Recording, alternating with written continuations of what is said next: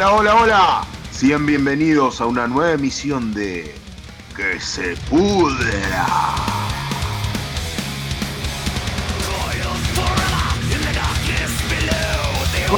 en el programa de hoy un poco tarde, un poco tarde, pero tarde pero seguro. Debido a ciertos problemas técnicos, ¿verdad David? ¿Cómo andás? Buenas noches.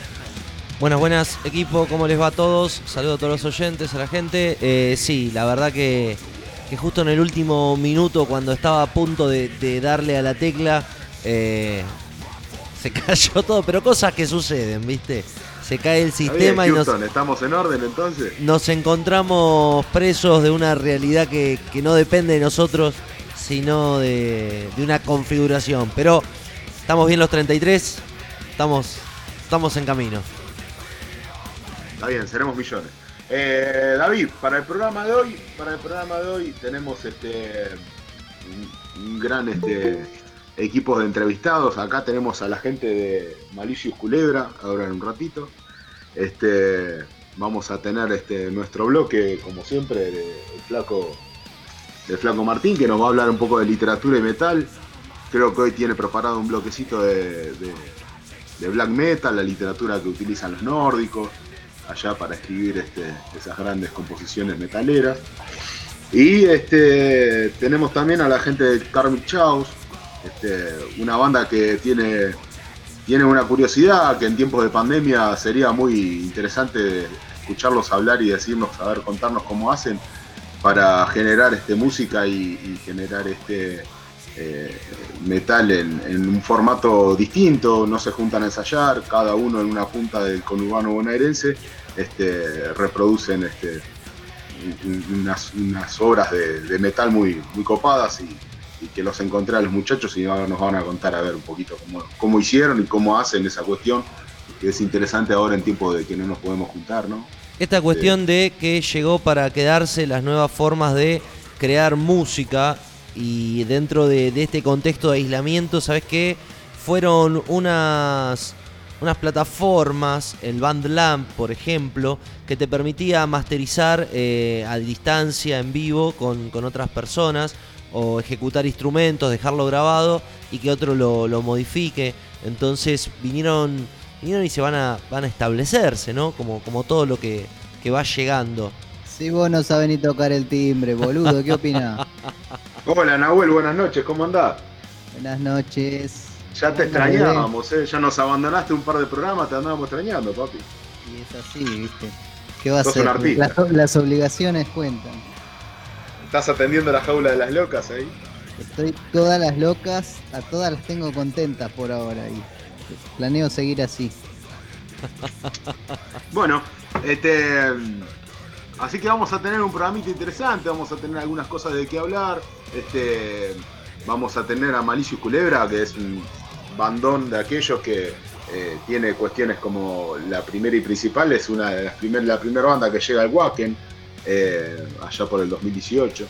Que ya en, este, capítulos anteriores habíamos hablado y escuchado bandas que participaron en este épico festival, lo podés escuchar todo en espacio 15 centavos en Spotify o en Anchor, en anchor.fm barra 15 centavos. Ahí vas a encontrar todos los programas de Que se pudra.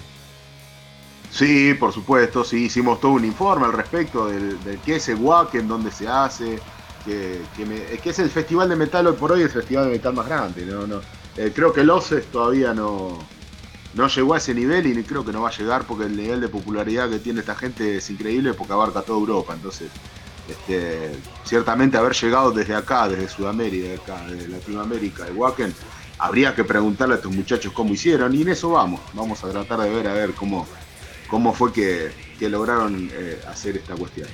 Este, arrancamos con un temita de Malicious, este, David. ¿Ya te parece arrancar? Bueno, sí, sí, sí, cómo no. Arrancamos con un temita, así nos vamos contactando con Víctor Petix, que es este el guitarrista en la primera guitarra de Malicious. Este, eh, y nos va a dar esta entrevista y nos va a contar un poquito a ver cómo hacen, cómo, cómo llegaron y cómo se autogestionan, porque se autogestionan esta gente y eso lo, creo que es lo más interesante, lo que más le voy a querer preguntar, porque una banda autogestionada que llega de Wacken, espectacular. lo que todos queremos saber. Sí, espectacular, sí, sí. Así que mandate nomás un tema de, de Malicious eh, como para hacer una intro y después nos comunicamos con Víctor.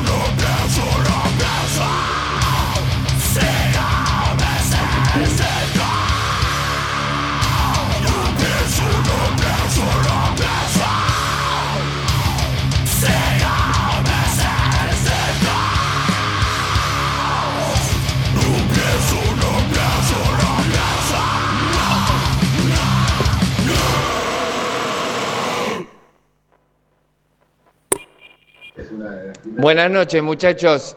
Esas voces las conozco. Me gustaría que, si pueden analizar el disco Estamos pariendo de O'Connor. A ver si pueden parir algo. Saludos, che. Bueno, saludos amigos, no sé, no sé quién, quién fue el que nos mandó el mensaje, pero saludos, saludos. Eh, Nahuel, a vos te no encanta dejó el O'Connor. nombre. No dejó el nombre.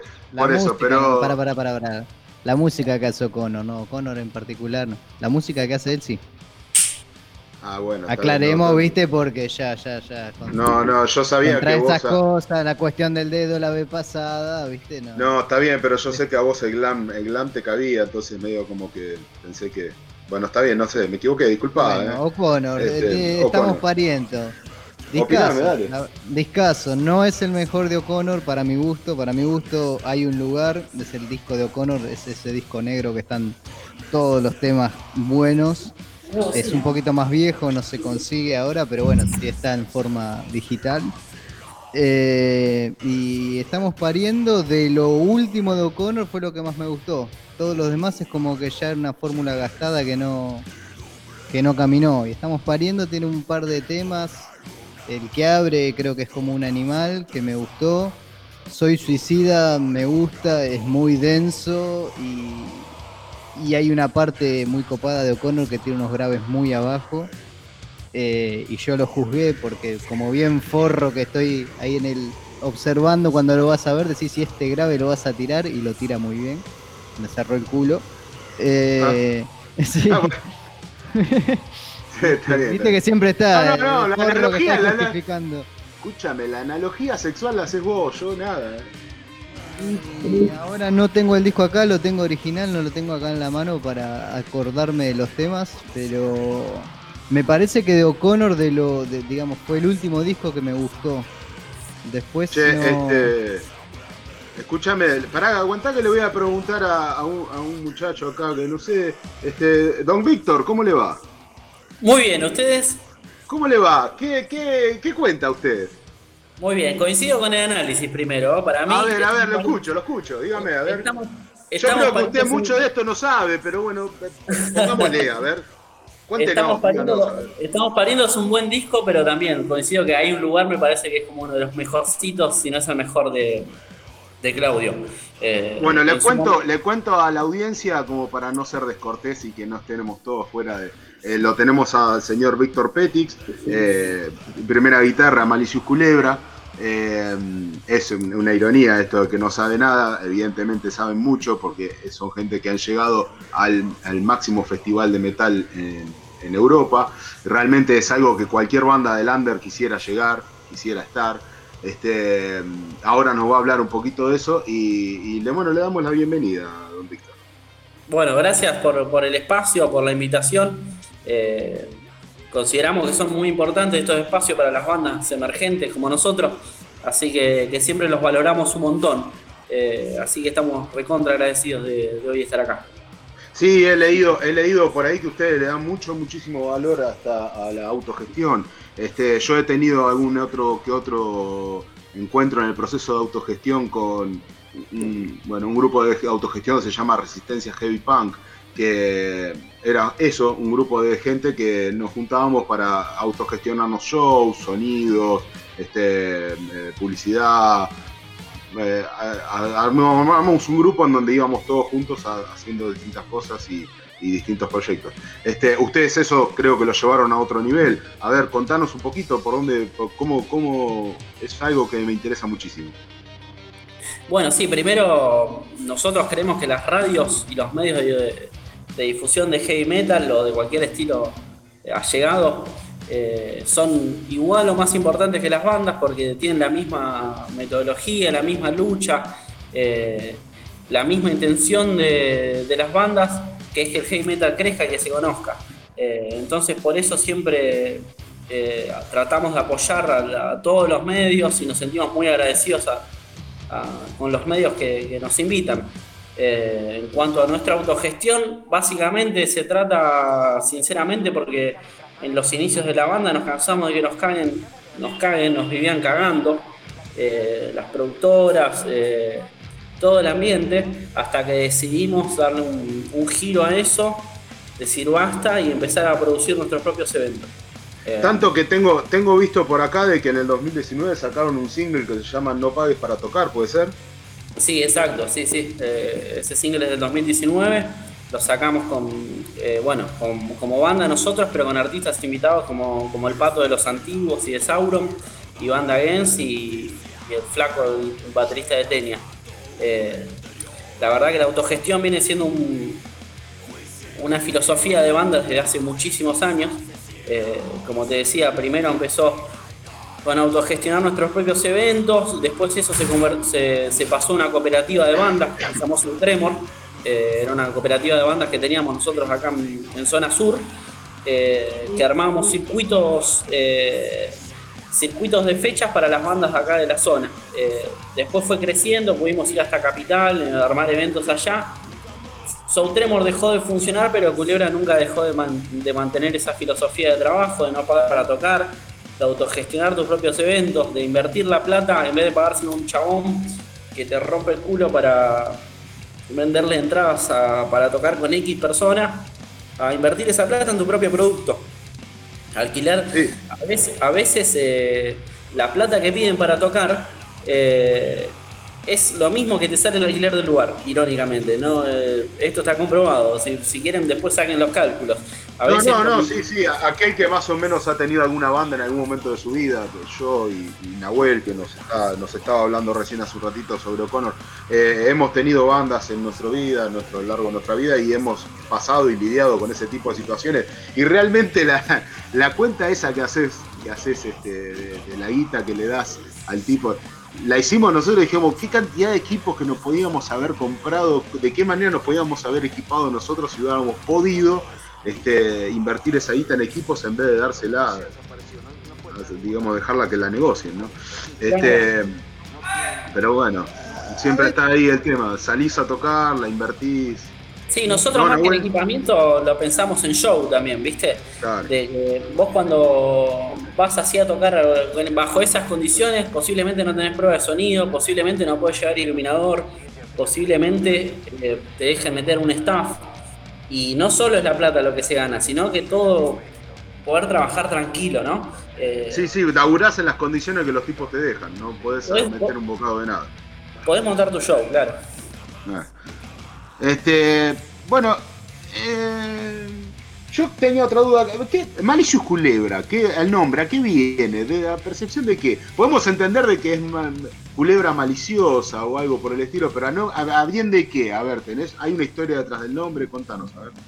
Sí, eh, nosotros en nuestros inicios nos gustaba mucho el death metal, ahora también, obviamente, por ahí después nos fuimos derivando en otros estilos. Y hay una banda argentina, que se, había una banda argentina que se llama Lobotomy, que tenía un tema que se llama Work Malicious Culebra. Eh, nuestra idea principal era ponerle culebra. Después por término, por cuestiones legales no le pudimos poner culebra, pero sí le pudimos poner Malicious Culebra, completando un poco más, digamos, la canción eh, de Lobotomy, ¿no? Que es una, gran banda de death metal que tuvo, que tuvo nuestro país. ¿De qué año arrancaron? Ya arrancamos hace 14 años, así que somos una banda bastante longeva. Yo tengo 28, así que imagínate que pasé la mitad de mi vida tocando claro. guitarra con culebra y aprendiendo un montón musicalmente, creciendo como hombre con culebra y todos así en simultáneo. Toda la banda. Tengo, tengo por algo que leí sobre tu biografía, tengo entendido que arrancaste de muy chico con tu hermano, ¿puede ser? Sí, sí, mi hermano. Eh, siempre fue músico, yo desde que soy muy chico siempre está, estuvo... ¿Ya tu hermano no pertenece a la banda? No, con mi hermano creamos Culebra. Con mi hermano eh, fuimos los fundadores de Culebra junto con Lautaro, el cantante que sigue cantando hasta ahora. Eh, después, eh, antes de la grabación del primer disco, mi hermano se alejó de la banda, pero siempre siguió formando parte de la banda porque fue nuestro iluminador. y y siempre se vio vinculado operativamente o funcionalmente a la banda, siempre.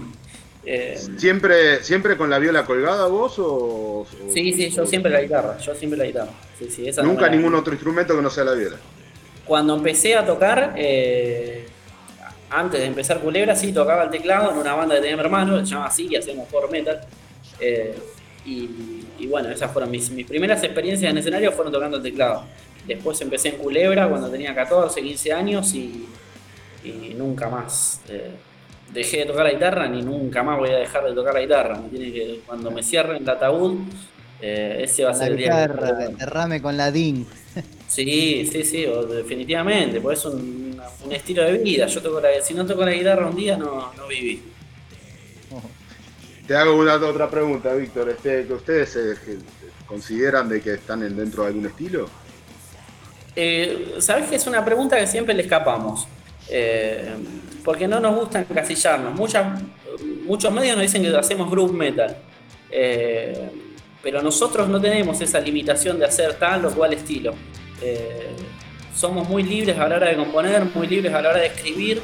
Y no nos gusta encasillarnos porque si nosotros tenemos estribillo con voces limpias, voces femeninas, y así también como tenemos eh, riff que son con la bata al palo. Eh, nos gusta ser así polifuncionales, digamos. Ok. Eh, aclárame Qué algo. Víctor. Sí. No, no, ¿Qué loco estaba viendo una baterista femenina en este, en este rubro. Ya una baterista femenina en el metal, decís, opa, y ya después más pesado todavía. Ese, ¿no? Me llamó la atención eso a mí. Sí, No lo Sí, sí, eh, se llama. Por suerte cada vez hay más chicas en la escena, que es algo que nosotros también eh, pregona- pregonamos como banda, ¿no? Eh, creemos que, tienen que haber más chicas tocando. Eh, bueno, justo nuestra batera es chica, ella también tiene su proyecto Furias, pero así como está ella, hay un montón de chicas que están saliendo a tocar. Justamente mañana debuta Hermostra, que es una banda de chicas también, en Sadar Wilde, en, en una fecha organizada por el Emergent.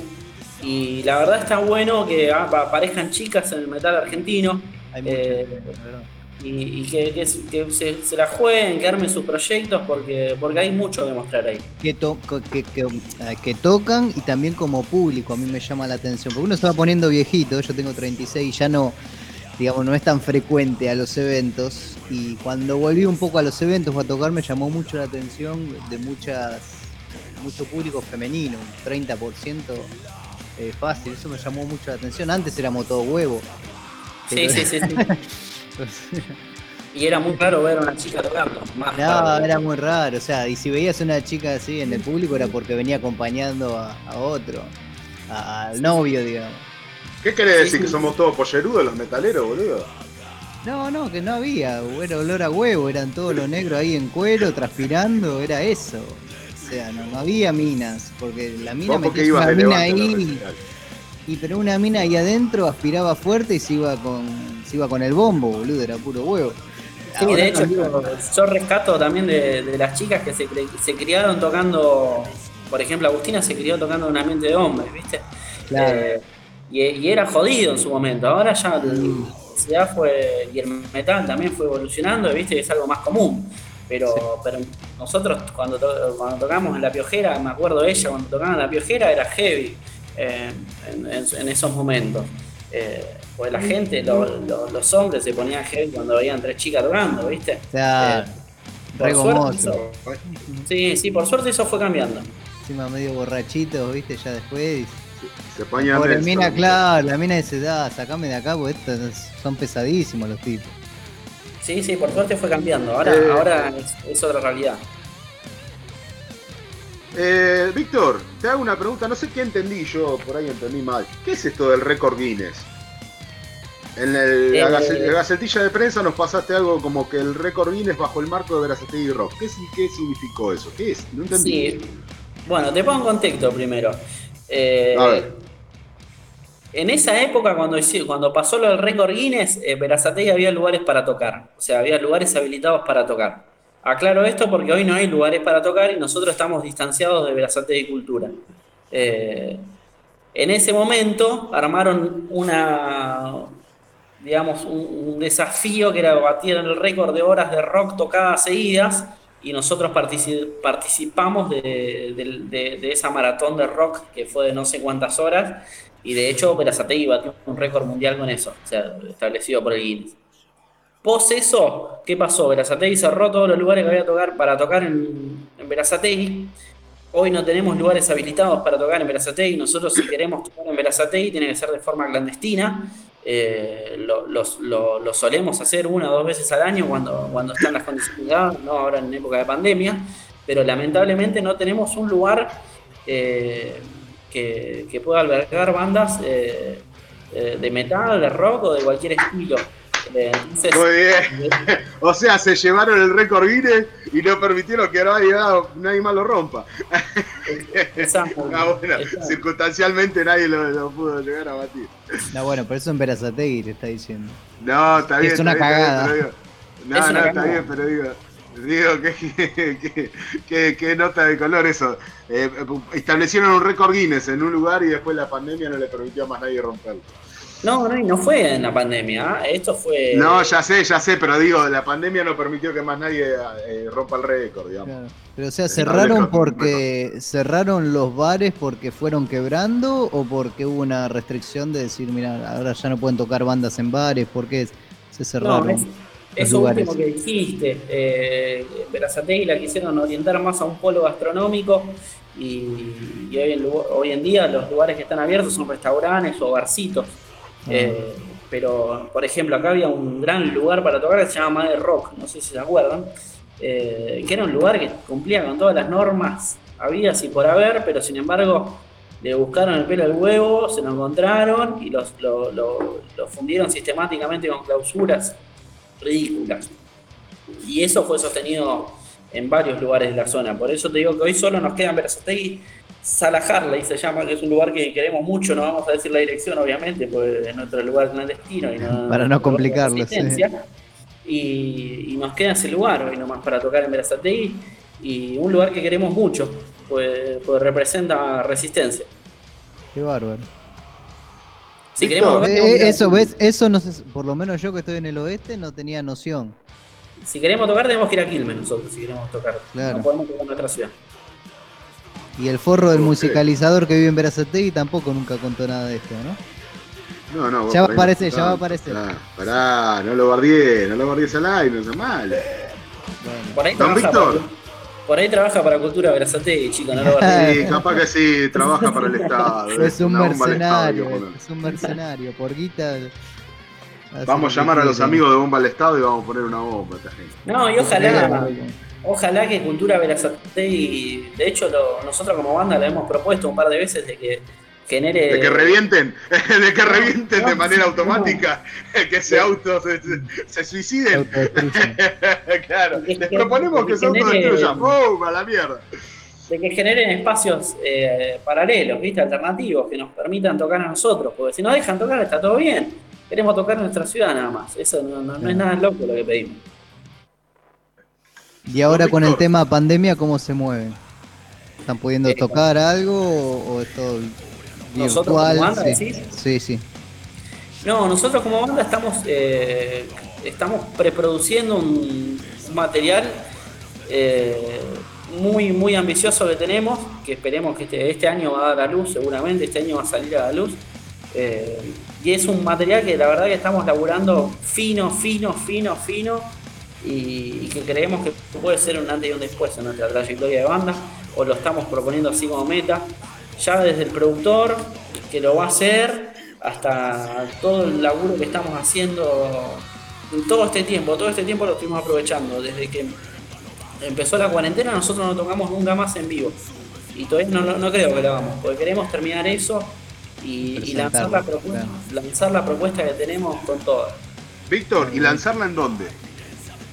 Ah, tenemos el lugar ya, pero no, eh, eh, por ahora, por ahora es secreto. Sorpresa, sorpresa tenemos el lugar, es un lugar hermoso y grande.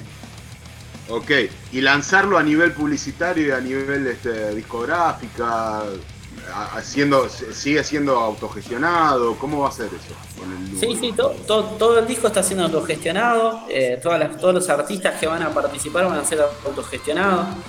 Eh, como siempre, todo, todo laburo de banda. Eh, y después vamos a ver a dónde nos lleva. Ojalá que haya gente que después quiera aportar. ¿No? y que nos, haga, nos, nos ayude a crecer, ¿no? pero nosotros, nuestro laburo es autogestionado, todo, desde las cajitas que hacemos de los discos hasta nuestros videos son autogestionados, lo hacemos nosotros mismos, nuestra música, eh, los actores, todo, todo lo que es Malicio Culebra, todo es autogestión. Eh, con lo bueno y con lo bueno que es, porque todo cuesta más con la autogestión, pero también cuando sacas algo autogestionado vale el doble también para nosotros.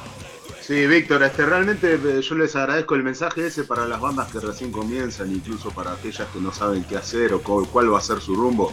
Eh, escuchar una banda que ha llegado lejos, como ustedes, y todo autogestionado, y que siguen pensando en autogestionarse, no es que dicen, sí, nos autogestionamos al principio, más o menos cuando tenemos algo armado, dependemos ya y lo tiramos a una discográfica. No, no, siguen pensando en crecer solo de autogestión. Este, eso para las bandas que comienzan es un mensaje. Ojalá a mí me hubieran dado ese mensaje hace 20 años atrás.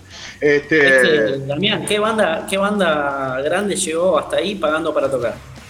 No, obvio, ninguna, pero bueno, los tiempos han cambiado. Eh, en una época en donde tocar en vivo se era redituable por, una cuestión de que los medios eran menos, menos proclive a, la difusión o, de obtener cosas. Eh, vos tenías que para ver una banda incluso eh, la tenías que ver en vivo porque quizás no tenías acceso al material, porque si era una banda under, eh, no había forma. Hoy en día acceder al material por internet es mucho más fácil, entonces eh, quizás el hecho de que los, pibes se arrimen a una banda under a, escucharla tocar es más, más difícil. Eh, en otra época el, único medio que había para ganarse la vida era las tablas. Hoy también subirse al escenario sigue siendo el único medio, pero en ese momento era el único medio, no solo para ganarse la vida, sino que para difusión y para cualquier otra cosa, era repartir panfletos en los recitales, con un fanzine y yo qué sé. Eh, hoy en día todo eso se hace a través de internet y yo creo que por ahí es el hecho de que se, perdió el tema de que a la banda la retribuyan como artista y, esta locura de tener que ir y pagarle al bolichero y tener que poner vos plata de tu bolsillo para poder tocar. Es, una locura, pero bueno, eh, está pasando así. Sí, sí, sí, eh, y lamentablemente, bueno, por suerte eh, empezaron a emerger muchas movidas autogestionadas, o sea, porque esto tampoco lo pongamos como bandera de culera sola. Eh, no, no, pero el mensaje es muy bueno desde alguien que ha llegado, ¿viste? Por suerte, sí, reforzando eso. No Guerra, por ejemplo, o, o Against. No Guerra llegó a ser sí, No Guerra, un bandón, No Guerra. No Guerra llegó a ser Vortex autogestionado. Against hizo Groove autogestionado. Eh, sí, pero ustedes llegaron más allá. Eh, el mensaje de alguien que llegó mucho más allá. Que se viajó a Alemania y volvió de esta manera. Sí, sí, hay, por eso, hay muchos ejemplos, porque por suerte están, están laburando bien. Eh, te hago otra pregunta, Víctor. Eh, ¿Ustedes cuando, cuando cómo llegan al Wacken? Contanos esa parte de la historia. A ver, ¿cómo llegan de ser una banda autogestionada, como siguen siendo ahora, acá en la Argentina? Eh, ¿A través de qué llegan al Wacken? ¿Cómo llegan a Alemania? Está muy lejos. Está muy lejos en todo sentido, en kilómetros, en, objetivo artístico. Para muchos lo ven lejísimo. Contanos cómo llegaron. No, es que nosotros también la verdad lo veíamos lejísimo. Nunca, nunca nos imaginamos ni siquiera ir como espectadores. Imagínate como músico. Eh, eh, la cuestión fue así. Eh, Argentina organiza el Wacken Metal Battle Argentina, que es un concurso de argentinos. 2018. 2018, sí, participan bandas de, todo el país. Hay una preselección que eligen las bandas que van, que quedan como finalistas, digamos. Eh, nosotros mandamos nuestro material. Eh, después nos quedamos con la sorpresa de que, bueno, fuimos seleccionados, buenísimo, pasamos a una final que eran 10 bandas nomás de todo el país, 10 bandones, porque ahí nombro un par de bandas, hay una banda que se llama Vida, que escúchenla, que es hermosa, una gente de Zárate increíble. Eh, después Codex, otra banda también terrible, y así todas las bandas. no, no mandan a cualquiera ahí, ahí te mandan a la primera línea, obviamente. Tenés que mandar un representante, mandar lo mejor que encontrás. Todas las bandas que tocaron eran terribles. Nosotros estábamos viendo el show, nosotros cerramos ese día, justo. Eh, estábamos viendo el show de todas las bandas y dijimos, muchachos, tenemos el nivel que hay acá. Y nos relajamos, tomamos nuestras birras como siempre, hicimos nuestros rituales como siempre para tocar. Y cuando tocamos, bueno, fueron fue un día de esos que viste que. Te salen todas.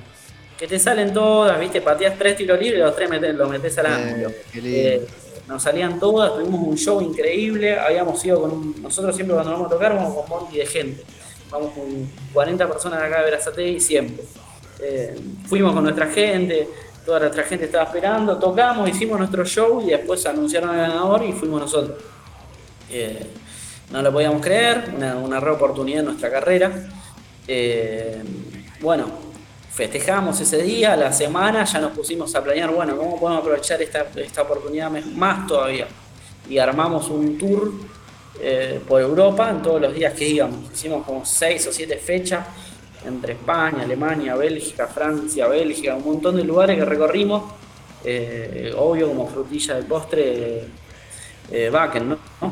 Eh, y fue una locura, la verdad, fue muy lindo. Eh, primero hacerlo con tu grupo de amigos, ¿no? Es un viaje, ya si vas con tu grupo de amigos está todo bien. Pará, pará, Víctor, hasta ahí. Contanos anécdotas de grupo de amigos viajando por toda Europa. Uh, un desastre, sí, sí, sí, no olvidar. Por favor, te lo pido, no me dejes afuera. Un- vivir un cachito de eso. Un desastre, ponele. eh, Una, una, contanos una, a ver, una, una bien alocada. Bien de borracho, a ver. Bien de borracho te cuento una. Me hice amigo unos, me hizo unos amigos unos polacos en Bakken, ¿viste? Porque en Bakken pinta que te haces amigo de todos, de cualquier persona. O sea, me hice amigo de unos polacos que medían, calcularle 1,95 cada uno. Yo era, pero eh, Frodo, imagínate al lado de ellos. O sea, no, no, un enano terrible. Bueno, me hice amigo de ellos, un día me invitan a tomar birra, bueno, voy y tomo birra ahí caliente, ¿eh? porque toman birra caliente, de la carpa, pa, pa, pa, bueno. Me, me, me pegué un peludito ahí con ellos, me mamé un poquito, después pegamos onda con los chabones y vinieron a traerme así como una ofrenda, una, una ofrenda, digamos, de una, una bebida clásica polaca.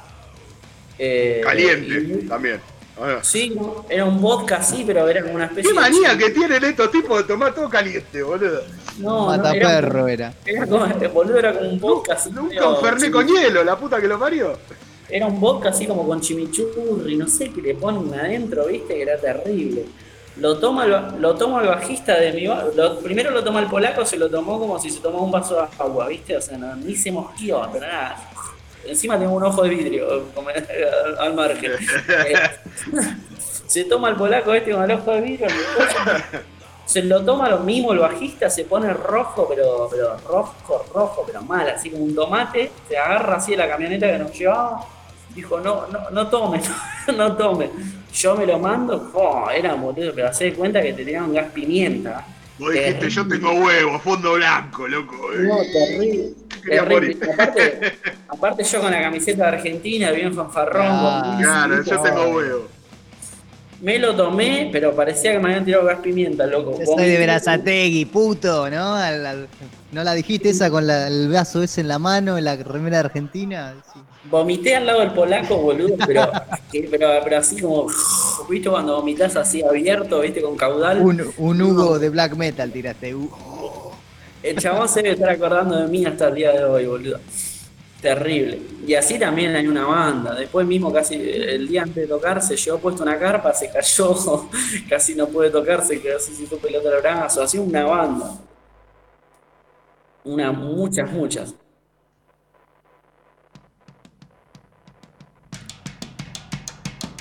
Ahí? Yo los escucho perfecto.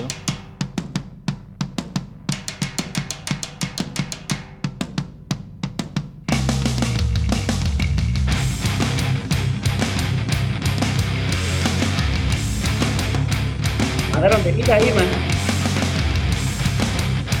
Víctor, ¿nos escuchás bien? Porque se empezó a entrecortar en un tiro. ¿Nos escuchás bien? Yo, yo perfecto. Ustedes. Sí, la, la mía me parece que sos vos. ¿eh? Poneme un temita de culebra, así le hacemos eh, honor y, y vamos a arreglar esa, esa parte. Bueno, me voy a tomar una. Me voy a una Dale, llénate el vaso, dale. Dale. Dale, dale, dale. Va.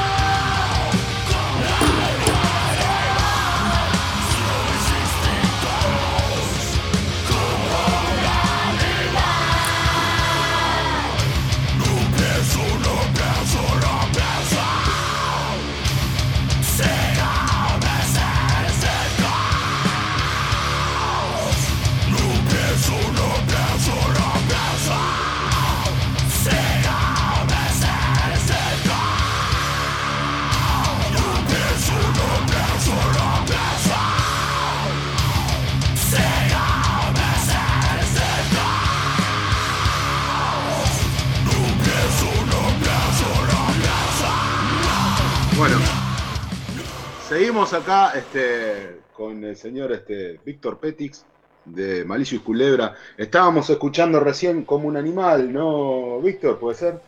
Sí, sí. Un animal. Esta producción que fue la que llevaron a Wacken, de eso estábamos hablando, de Wacken, ¿verdad? Esta fue la producción con la que se presentaron allá, este, con la misma estética en una jaula y con la bandera de, las Madres de Plaza de Mayo de fondo, por algo que vi ahí en el, en el video que subieron de la presentación en el Wacken. ¿Esto fue así? Exacto, sí, ese disco fue el que tocamos en Wacken. Tocamos canciones de, eso, de ese disco, menos Ni Olvido ni Perdón, que es una canción muy emblemática para nosotros que que pertenece a Mecanismo Defensa, nuestro, nuestro disco anterior. Si quieren ver eso, está en YouTube, ponen Marillo Culebra, Live at Backen y, y, aparece todo. Eh, Víctor, este, por ahí quería yo ir apuntando la, cuestión.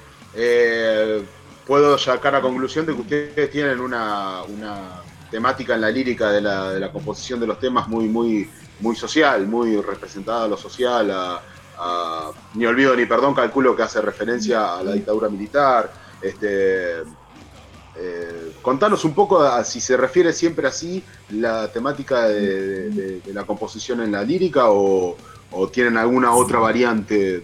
Contanos a ver un poco. No, sí, eh, en realidad abarcamos, siempre nuestras, nuestras letras tienen algo, una connotación ideológica bastante fuerte, siempre, desde siempre. Eh, en algunas, como Ni Olvido ni Perdón, como decías, hablamos de memoria, verdad y justicia. Eh, tenemos letras contra las violaciones, tenemos letras contra la campaña del desierto, contra el nazismo. Eh, tenemos un montón de variedades de temáticas que, nos gusta tratar en las letras. ¿Por qué? Porque nosotros cuando escribimos una canción tenemos una responsabilidad para la persona que, que la lee. Entonces queremos aprovechar ese tiempo que nos da la persona que le presta atención a tu música, a nosotros eh, contar cómo, cómo pensamos, qué, qué, es lo que es Culebra. Eh, y, nosotros somos esas canciones, eso lo que, todo, todo eso, todo, todo, todo ese rejunte de ideas eh, es lo que forma Culebra. básicamente eso es nuestro laburo que hacemos con las letras, ¿no?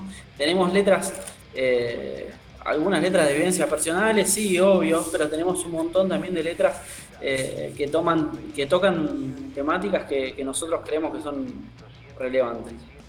Sí, la verdad que este lo que decís es importante. Yo siempre, siempre digo que ¿qué, tiene el metal que no tenga otras, otras, otras, otros estilos musicales. Y eso, justamente, que ciertamente siempre te deja un mensaje. Eh, vos puedes estar de acuerdo o no, pero te deja algo con qué, un contenido con qué discutir o ponerte a reflexionar sobre ciertas situaciones en las que eh, otra, otro tipo, otros estilos, otros estilos musicales pues no te dejan nada con qué, nada, nada de qué, de qué preocuparte. Básicamente eso. Este, Víctor, eh, bueno, básicamente nos dijiste que estaban laburando en un disco nuevo. un disco que va a seguir Vos nos dijiste que no, se, no ustedes no les gustan encasillarse en ningún estilo, estilo dentro de las variantes del metal, ningún estilo en particular. Pero este, ¿podés anticiparnos el disco que viene? Eh, ¿De qué viene? Si de Blue Metal o de Death Metal, de Black Metal, de, ¿por dónde viene? ¿Qué, qué... Anticipanos un poquito, dale, no nos deje con las ganas. No, primero va a ser un, trabajo conceptual, ¿sí? como todos los trabajos que hace Culebra, siempre son conceptuales. Todos nuestros discos tienen una conexión entre principio y fin. Este no va a ser la excepción. Eh, sí tenemos planeado hacer cosas que nunca hemos hecho antes. Eh, apostar más a lo, audiovisual, apostar más a lo, de videoclip. Eh, ya tenemos todo un, un, bagaje como banda ya más digamos, todo esto, justamente lo que hablábamos hoy, ¿no? De lo de Bakken, todo este, este roce, nos hizo aprender un montón de cosas que, que, creemos que se van a volcar en nuestro próximo disco. Eh, que tenemos una, la maduración, digamos, suficiente para, para ir un paso más. Eh, y, estamos laburando fino, fino, fino eh, para que eso suceda. Para que la persona que, que escuche el disco diga, Uh, que todo el arte que hay acá, todo el arte no solo musical, sino todo el arte eh, visual, todo el arte que hay en la lírica, todo el arte que hay en los videoclips, eh, que sea un todo, ¿no? Que sea como un concepto general. Eso, eso tiene nuestro, nuestro próximo trabajo. Ok, ¿y el concepto cuál va a ser? ¿El hilo conceptual va a ser? Ay, y, un palo medio. un palo no lo querés contar, está bien. Un, palo medio para la iglesia. Un palo medio para la iglesia. Ah, bueno, bueno, bueno, bueno, ahí está, ahí está, está, ya no dijiste algo, eso es importante, eso es muy importante.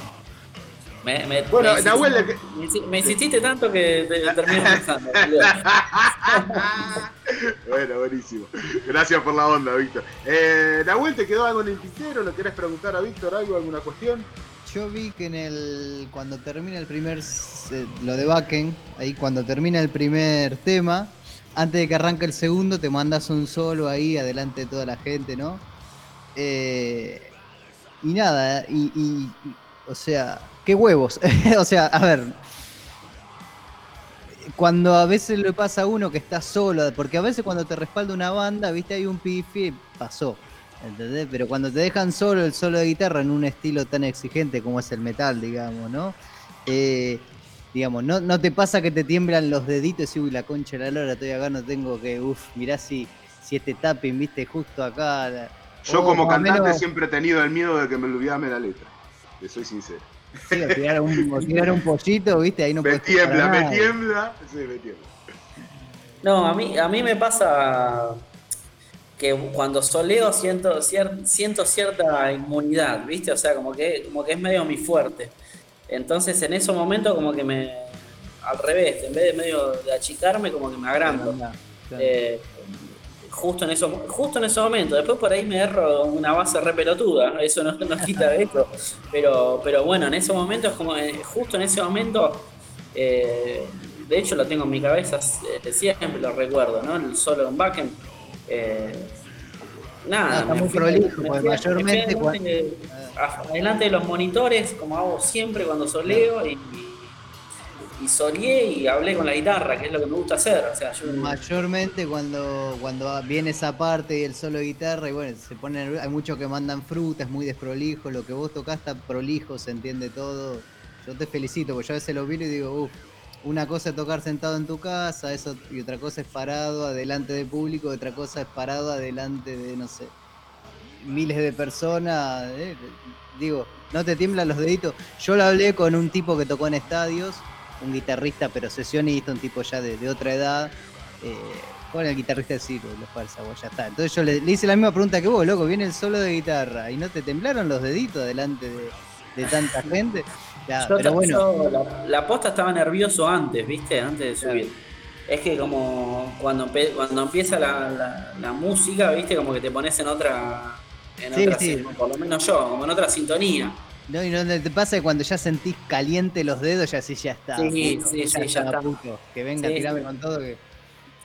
Sí, sí, es que yo puteo como un hijo de puta y también, o sea, cuando ya estoy ahí caliente, viste, o sea, eh, tanto de la cabeza como de los dedos, ¿viste? Como que te pasás a otro, a otro estadio. También adentro, adentro del estuche de mi viola tenía la, mi hermano tiene una banda que se llama Vuelo Alto. Eh, adentro del estuche de mi viola tenía la remera de Vuelo Alto. Y cuando la abrí para, para salir a tocar a Bakken, lo primero que veo abajo de mi la remera de mi hermano, ¿viste? Y, eso fue también una inyección como diciendo, tocamos toda la vida juntos y no te vas a cagar ahora, ¿viste? Yo como tenía medio como la voz de mi hermano diciéndome eso, ¿viste? Como no, no vas a hacer cagón, ¿viste? Dale, cagón, dale. es como que la, la, posta la remera de mi hermano ahí me, ayudó un montón y de hecho el último tema me saqué la remera que tenía, me, me terminé tocando con la remera de mi hermano porque nada, mi hermano me enseñó a tocar y el momento culmine de mi carrera, uno de los momentos muy importantes de mi carrera, quería que esté mi hermano ahí Tiene que estar. Claro, bueno, muy bien, que, que, que habla muy bien de la humanidad. Más que nada preguntarte si están en Spotify también, porque la gente se mueve mucho por ahí. Eh, no sé si, si manejan ese, esa red para, para dar esa información. Sí, sí, tenemos, eh, tenemos bueno, Instagram, Facebook, Spotify también. Eh, justamente ahora en, dos semanas vamos a pegar una renovadita al, canal de Spotify. Eh, así que, estamos en todas las plataformas, Deezer también, o sea, en, todo lo que podamos ofrecer nuestra arte, ahí estamos. Ahí estamos. Y, los, y los que quieran ver nuestros, nuestros videos, eh, tenemos varios videos, tenemos bueno justamente el full show que estábamos hablando de Backen eh, en nuestro canal de YouTube. Buscan Malicious Culebra, Malicious, eh, aclaro que se escribe Malicious Culebra porque lo vienen escribiendo mal. Malicious Culebra Malicious con C. con C. Nos escriben, no- no- nos buscan en YouTube, nos buscan en Facebook, en Instagram, que ahí estamos. Víctor, una última como para cerrar. ¿Qué influencias musicales tiene Malicious Culebra? Eso es Si algo sale con la guitarra de Dimba, ¿qué, qué influencia va a tener? Bueno, no tengo ni idea, le estoy preguntando acá a don Víctor, que te estoy jodiendo, No, flaco, no, no, la verdad que te descolgaste para el orto, boludo. Te mando un beso. no te entiendo, no entiendo cómo hace años que te conozco y sos así. Está bien, está bien. Eso, eso, Te eso tenemos copado, porque nuestro bajista, ponele, viene del palo del punk, nada que ver, o sea, tiene otras influencias. Eh, nuestro cantante viene más del palo del death metal.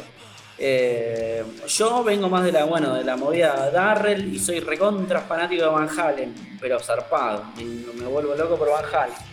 Eh, nuestra baterista viene más del metal progresivo, de los ritmos así más compuestos. Y así somos una mezcla, ¿viste? Por eso les decía que no nos gusta encasillarnos. ¿Por qué? Porque tenemos un montón de estilos y eso, toda esa mezcla de estilos, bueno, somos nosotros.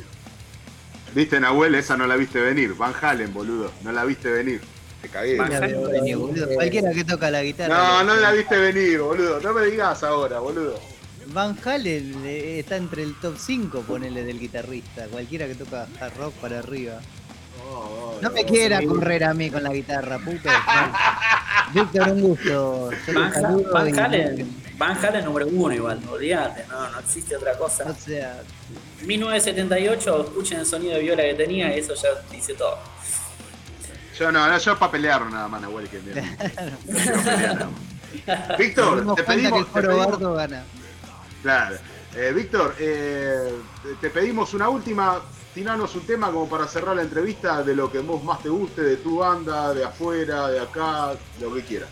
Es todo tuyo. Bueno, les tiro dos cosas, ustedes elijan. Eh, nuestro último videoclip es Lo que soy, así que si quieren pasar Lo que soy de culera, buenísimo.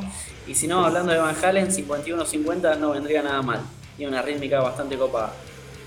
No, obviamente vamos a pasar lo Sí. tuyo, vamos a pasar lo de Malicio y Culebra. Perdón, que perdón. quieran. Tengo que, que que- quieran. que interceder eh, en un cuarto intermedio porque ya pasamos el tema lo que soy, así que invito a la reflexión y a, elegir otro tema.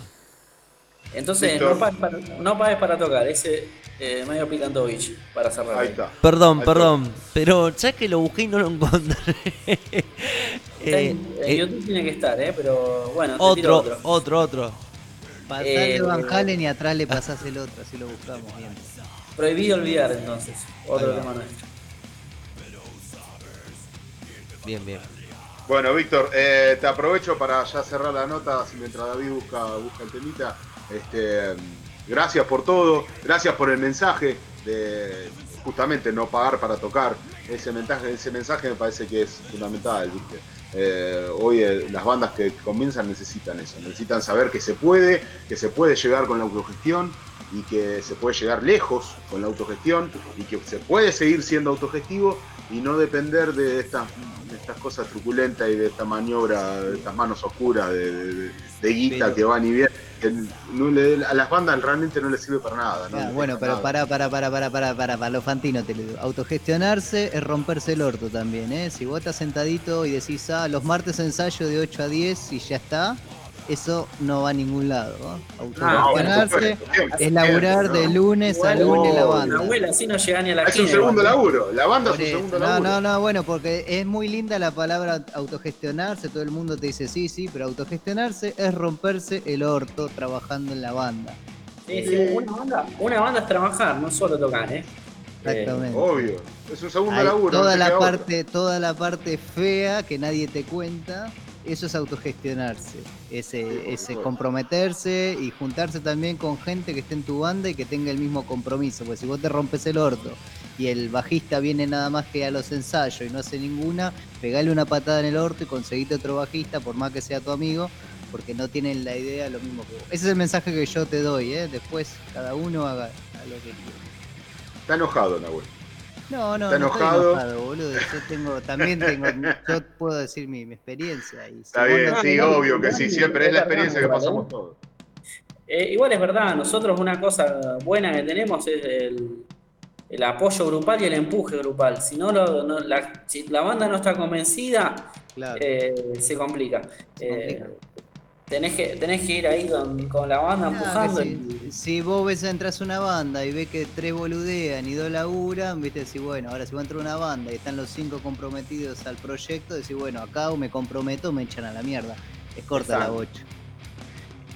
Bueno, Exacto. Víctor, agradecidísimo de toda la vida. Gracias, viejo, por la paciencia Loco. y el buen humor, la onda. Gracias, gracias por la onda, gracias por la invitación y cuentan con el apoyo nuestro y ojalá que los podamos invitar bueno, al evento que estábamos diciendo hoy eh, próximamente para que vengan a, a tomarse una cerveza y Dale. escuchar nuestra música. Cuando tenga fecha avisanos, así lo publicamos por acá y, y le damos difusión. Dale, gracias locos, muchas, muchas Gracias. Vamos, vamos con todo, viejo. Gracias, eh. Abrazo. Hasta luego.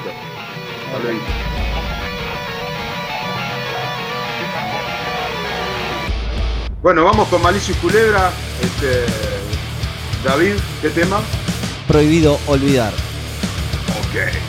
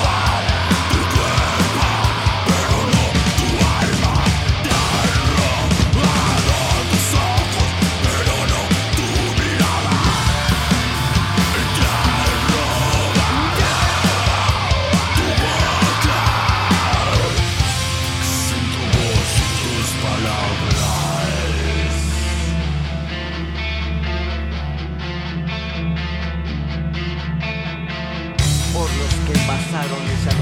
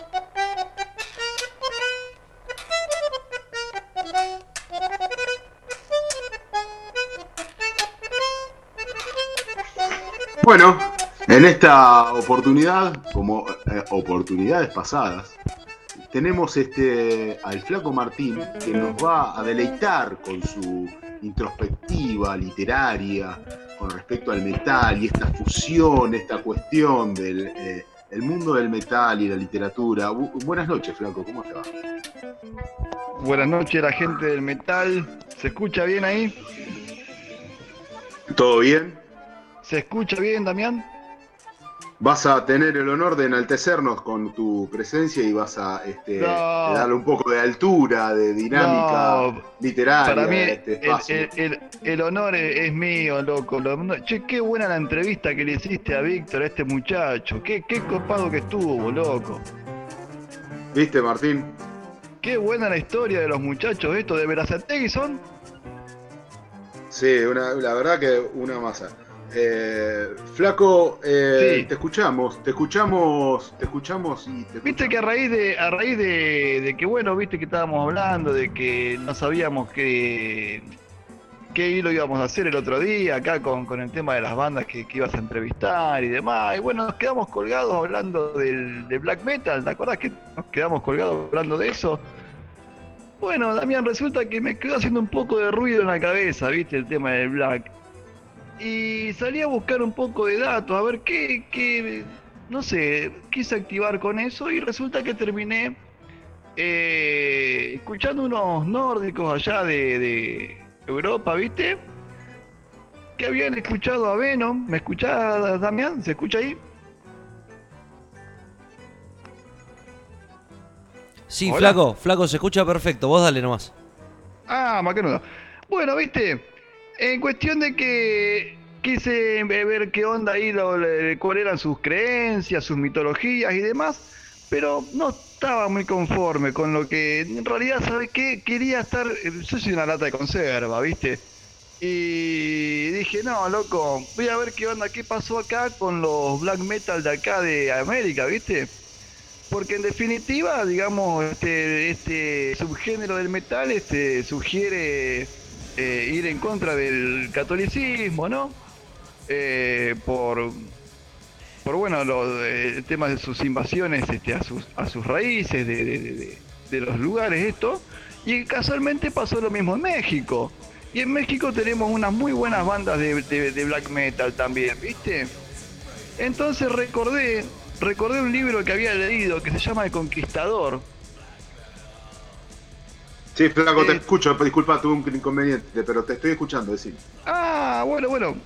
Eh, espero que no haya sido nada grave. ¿Está- No, no, me reconecté, me reconecté, estamos, flaco, decime, continúa, continúa, no, Ah. no quería No, están todos sanos, ¿no? Sí, sí, estamos todos, estamos todos. Bueno, viste, el pelo, che. Entonces, como te decía, sabes que lo mismo que, que interpretan los nórdicos con el black metal eh, allá en, en- Europa del norte, ¿no? Este, lo mismo pasa acá, pasó con los, porque aparentemente con los black metal de acá de México, ¿viste? Sí, sí. que van, van en contra del catolicismo por, porque, bueno, también fueron invadidos por ellos. Y esto me hizo recordar a un libro que yo leí que se llama El Conquistador. Se llama El Sí. Conquistador y fue escrito por Federico Andajasi, un este argentino. eh, y es este la historia de un muchachito que la lo iban a lo iban a hacer este eh, honor a, a los dioses y lo iban a sacrificar, ¿viste? Ahí en, en México, ¿viste? La cuestión que el- uno de los reyes se apiada de él y bueno, y lo, lo cría el pibito y resulta que hace al revés la historia. Hace como que este, los aztecas invaden o van a conquistar, digamos, lo que sería España, ¿no? Allá está Isabel, este, la católica, eh, esperándolo. Es toda la historia al revés, ¿viste? Eh, bueno, nada, eso me hizo recordar el black metal, ¿no? El tema de, de volver a las raíces, ¿viste? Eh, de ahí que bueno, empecé a interpretarles también por qué ese sonido tienen este a veces medio melancólico, ¿no? Estos, estos muchachos. Sí, sí, en Europa, en Europa el, tema fundamental del black en Europa es la invasión cultural de, de- de la- de- del catolicismo a los países nórdicos y su cultura este, con respecto a los dioses, a Odín y a esa, toda esa Claro. cuestión. Y acá, no, no- no sé eh, en pos de qué, eh, obviamente la invasión cultural del catolicismo acá también existió, así como a los nórdicos, acá a los, a los aborígenes de acá. Claro, Pero y el black, vos- pero vos si te gustaría escuchar el black metal de acá mexicano, yo- para mí tiene el mismo ruido que, que el black metal allá de los nórdicos, o sea, te das cuenta que la, el- eh, o sea, sucedió lo mismo, o sea, es el mismo eh, contexto, nada más que en distintos lugares del mundo, ¿no?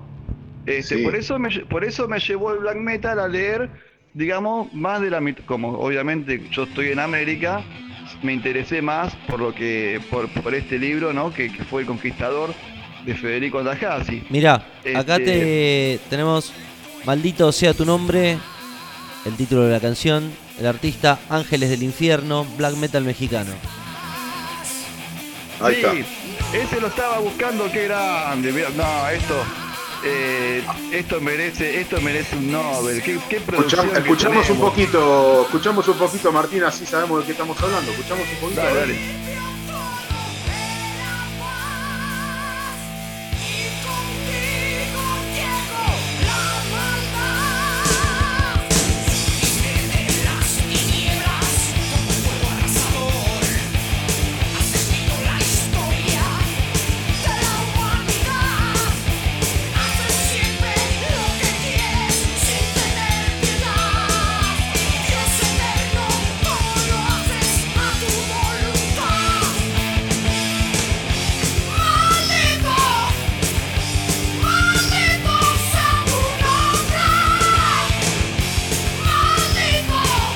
Bueno, yo lo que estoy detectando es de que tienen voces, voces eh, agudas y un poco más lejanas a lo gutural, ¿no? Eh, los nórdicos Sí. apuntan a voces más guturales al menos. Y ellos son más, más, eh, es más, ya no son black metal, es power metal. Ya, es muy, muy podrido ya, ¿no? El asunto, me parece. No, no, no, no, al contrario, es power metal, es todo mucho más, más Claro. tienen otra, otra, otra, otra cuestión melodiosa, pero bueno. Sí, de, to- de todas formas, estamos hablando de black metal en el eh, princi- eh, principio de los 80, ¿no? Ah, claro, tal vez puede ser, puede el ser black el metal comienzo. empieza, claro, porque Venom, ¿de qué año es? Y son las influencias de Venom, el black metal, ¿no? Que conocemos, al menos lo que yo Sí, sí, soy- Sí, sí, de, de, de Venom de medio de Europa, sí. Claro. Este, así que bueno, nada, eso este, me hubiese gustado investigar más sobre los nórdicos, bueno, pero acá no, no hay mucho, al menos en estos días no he, no he podido. Seguramente Y que decime- vamos a volver a hablar de esto. Y decime, a- decime qué, qué has leído, decime de qué has leído y de qué, a qué hace referencia, contanos a ver el libro. Te, eh, te estaba contando que es, es, este de Federico Andajasi. Una que novela. Una novela, sí, sí. Este, y bueno, y la historia es al revés, o sea, en vez de que vinieron eh, la- la- las gentes de, Isabel la Católica, ¿no? Para acá es al revés. Se fueron este, lo- los, primitivos de acá de, de los aztecas al revés a Europa y conocen Europa, ¿viste? Y llegan allá y ven los caballos, los camellos, este, ven la ciudad europea, ven, ven a gente que tira mierda en la calle, ¿viste? Eh, ven, ven, o sea, desde las cosas buenas y las cosas malas, ¿viste? De, de Europa. Y bueno, después ellos vuelven a hablar con el rey de acá de Azteca este, para comentarles de que sería bueno de que haya una conexión, ¿viste? Para empezar a hacer un negociado. Eh, o sea que sería como un Marco Polo americano, este pibe, ¿viste? Eh, bueno, y bueno, el tipo de ahí tiene un. Bueno, ahí la novela, eh, si les interesa, van a ver que eh, todo se le tira todo en contra la, el rey de Tenochtitlán y demás. Este, el tipo tiene mon- montones de quilombo y bueno, al final este, son invadidos de todas maneras por, por Europa, ¿viste? Está muy buena la novela. Este, bueno, nada, eso me interesó, me llevó a recordar ese, esa novela que leí, el Black Metal, eh, por, por, bueno, por las invasiones del catolicismo a, a las Sí, raíces. sí, la ¿no? relación entre- entre- Lo relacioné, lo relacioné tal cual, lo relacioné con eso, ¿viste? Claro, sí, sí, la, la- la- la invasión cultural de un lado y del otro. Y siempre, siempre el catolicismo como punto, como punto vinculante. Claro, correcto. Este, eh, viste que el, el heavy metal siempre te lleva a querer este, investigar algo, ¿viste? Eh, Claro. Cualquier subgénero que escuches del metal o lo que sea, te, te guste o no te guste, digamos, por ahí ese género que estás escuchando, pero siempre tiene algún mensajecito el metal. Se me ocurre, ¿no? Sí, sí, siempre, siempre, siempre el metal siempre tiene contenido. Eso es lo que yo valoro del estilo. Sí. Por eso me apasiona tanto. Este, así que bueno, nada, eso por ahora. Eh, habíamos hablado del, estábamos hablando en la semana que habíamos discutido vos y yo, que sí, que no, que este, que el otro, y bueno, al final este me colgué y me quedé, me quedó haciendo ruido el black metal en la cabeza, y bueno, es por eso que, que me, me atreví a, a comentar esto. Ok, flaco. Flaco, escúchame, Decime. este, ¿qué, qué, qué cuestión, qué cuestión tenés vos con este, con el black más allá de Venom? Eh, ¿Qué cuestión tenés vos vinculante con el, con el metal en general? Eh, ¿Cómo la viviste vos de chicos? Quiero conocerte un poquito más a medida que van pasando los, los, los, los programas. Eh, quisiera que nos conozcamos un poquito más. Contanos a ver cómo vienen tu- tus influencias. Yo sé que sos un tipo que le gusta andar la ruta, andar en moto, andar en la ruta. Contanos algo, a ver. Sí, cuando me deja mi señora. bueno, ya Cuando me deja mi señora. tampoco. Ok, ok. Este, este, no, no, acá en casa no me dejaban escuchar heavy metal. Tenía prohibido escuchar metal. Lo tenías medio censurado, ¿por qué? Sí, lo tenía censurado porque decían que me iba, mi viejo estaba convencido de que eh, me podía hacer una persona antisocial y esas- ese tipo de cuestiones, ¿viste? Había un propagandeo en ese momento, no sé si fue, no sé si fue peor o mejor, porque creo que a vos cuanto más te prohíben, con más ganas lo vas a ir a hacer, seguramente, ¿viste? Más cuando sos chico, adolescente, preadolescente. Che, Este, contale, contale a tu viejo lo antisocial que sos ahora, que estás en una radio con un montón de gente que te está escuchando. Sí, bueno, viste, te das cuenta, este, bueno, qué sé yo, seguramente eh, lo han querido hacer este de la mejor manera para, para qué sé yo, viste. Era una Sí, época obvio, era, era- eran otras épocas. Sí, eran otras claro, bueno, viste, acá lo único que se escuchaba era tango. Se escuchaba tango, folclore y música clásica. A full. Mi vieja era profesora de danzas, este, y había una guitarra que mi tío era profesor de guitarra, y bueno, viste, y no se escuchaba otra cosa. Pero bueno, resulta que la cocaína ya en, el tango ya circulaba desde principios del siglo XX, eh, en el jazz, se escuchaba mucho jazz acá también. Bueno, sabemos jazzistas como Charlie Parker, que era adicto a la a esta esta que, que- que era Kurt Cobain, ¿cómo es? Este, a, bueno, este, falopas re pesadas, este, Sí, sí, a la heroína. a la heroína, gracias. Este, así que bueno, o sea que, que- las cosas, los, los- los problemas estos est- están en todos los marcos sociales, ¿no? Este, Ok, que, o, sea, bueno, o, sea que, o sea que sos un flaco que tiene moto, toca el bajo, tiene banda. ¿Qué estás haciendo con tu banda? nada, ruido, ruido hacemos, nada, qué sé yo, es un, estamos este, queriendo hacer un trío power, ¿viste? Está bien, Eh, tenés eh, pantalones sí. ajustados de cuero, campera de cuero, pelo largo Eh, por la cintura. No, no, no, Vas no, con una que Harley ver. a través de la ruta cruzando, cruzando este, Sí, cruzando la ruta voy, por. mirá, voy, voy con una motito tratando de esquivar a la policía porque ando sin seguro y sin nada. Bueno, está bien. Che, bueno, y no, y después, Flaco. bueno, cuando tenía 13 años, 14 años, este, quedarme colgado en la, en la radio, que en aquel entonces era la 106.3, quedarme en la madrugada, quedarme en la madrugada esperando poder grabar una canción en ese programa que no sé si lo puedo decir, eh, que se llamaba Tiempos Violentos. Este, y me quedaba esperando a- y bueno ahí, ahí yo tenía canciones grabadas de Moldy Crew, de Pantera, de Mega, y yo no sabía quiénes eran y los escuchaba todo el tiempo. Porque no tenía Y- hermanos, nada, yo viste que me, que me digan, no tenía influencias del metal, nada, nada. Ah, Pero, Pero, tenés un tatuaje de Testament. Tengo un tatuaje de testamento, sí. sí, Ah, cuando, mi vieja lo, cuando mi vieja lo vio se quiso morir, pobre vieja. Bueno, Flaquito, esto era nada más para generarnos una imagen, porque la radio es así, ¿viste? No hay imagen y Sí. lindo es imaginarte quién está del otro lado. Che, este, bueno, nada, espero que, que a alguno por ahí le interese las cosas que hablamos. Este, nada, Por supuesto, solamente, es solamente, es solamente que si seguna vez escuchan una canción de heavy metal o lo que escuchan y se sienten, che, ¿de dónde habrá sacado la letra este tipo? O de dónde sale, loco, busquen, busquen porque hay, hay material de, para, para tirar para arriba, o sea, el metal no es solamente eh, O si no- escucharlo. O si, Sí. o si no, escúchenos, escúchenos a nosotros en tu, en tu espacio acá en este que se a pudra, salir- que les vamos a a hacer un breve buenos. resumen de, de la cuestión, sin Y demasiado van a salir fuerza, sin demasiado fuerza. Flaquito, te mando un saludo, un abrazo enorme Los quiero mucho, los quiero un y montón. nos vemos, cuídense. nos vemos el viernes que viene. Sí, por supuesto. Los escuchamos.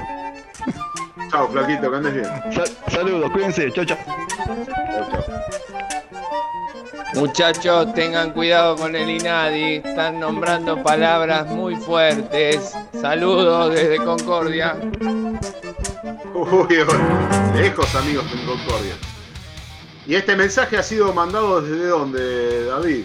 Desde este Estudio en en, en- el icono de WhatsApp, en la página de la radio Estudio en Una, a, a través del icono de WhatsApp nos pueden mandar esos mensajes y también por otro, ¿qué otros canales, Davicho?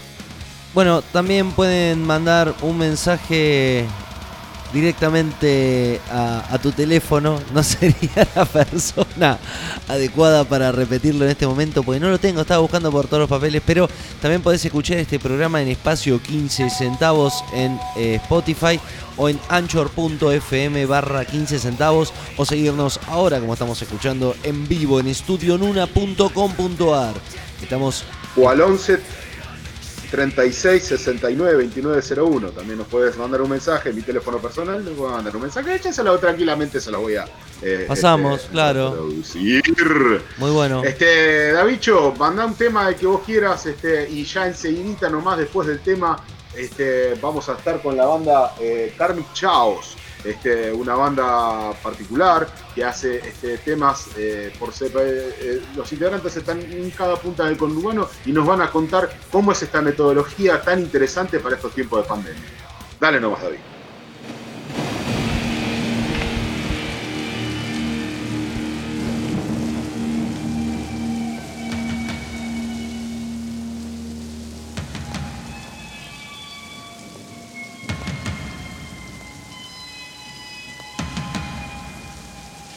Esto es Slayer. Raining Blood.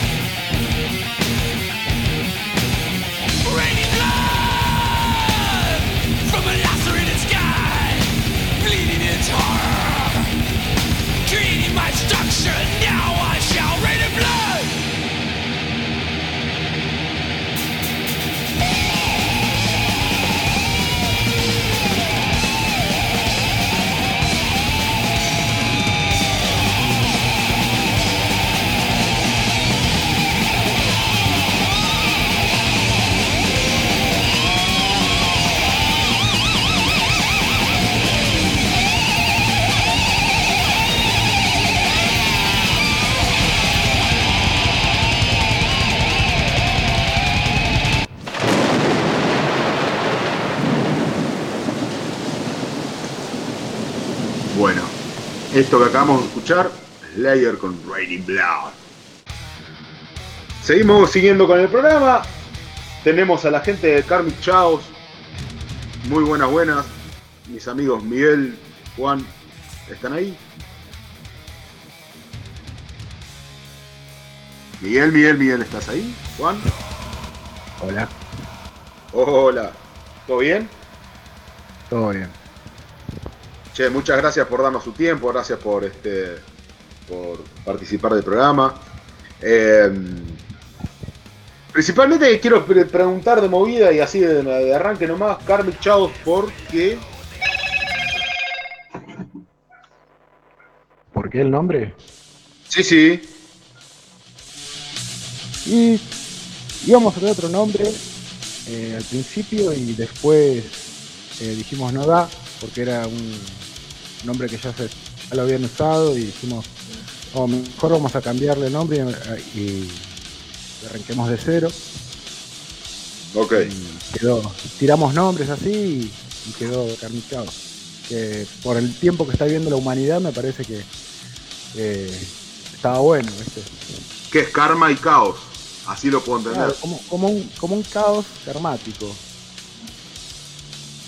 Igual no soy el más Bien, para hablar del nombre porque ese nombre lo puso lo puso Miguel. Claro, la culpa la tengo yo, loco. Hola Miguel, ¿cómo estás? Ah, apareciste. Buenas noches. ¿Todo bien todo? Todo bien, por suerte. Tengo un, Vale. karmi- tengo un karma con la tecnología, así que es un problema para mí todo esto. Ok. Contanos, contanos a ver la otra parte que, que Juan nos estaba describiendo, a ver, cortanos del otro, el otro, la otra parte que falta. Y bueno, como somos chicos tan positivos, eh, vemos todo el mundo tan revolucionado, lamentablemente para mal, y dijimos, loco, todo este quilombo que hay en el mundo es porque debemos pagar nuestro karma. Entonces vamos a poner un nombre bien podrido como corresponde, y bueno, de ahí surgió el nombre, ¿viste? Fue más bien Flash, un Flash que vino a la cabeza y hay que ponerse así. Así que así se llama la banda, ¿viste? Así que estamos guapos. Ok, ok. Eh, ¿Vos te escuchas bien, eh, Miguel? Yo sí, sí, me escucho bien, por ahí sé cómo se escucha. No, hasta hace un ratito medio entrecortado, pero por ahí ahora se normalizó. Este, te hago otra pregunta, Miguel, Juan, están ahí.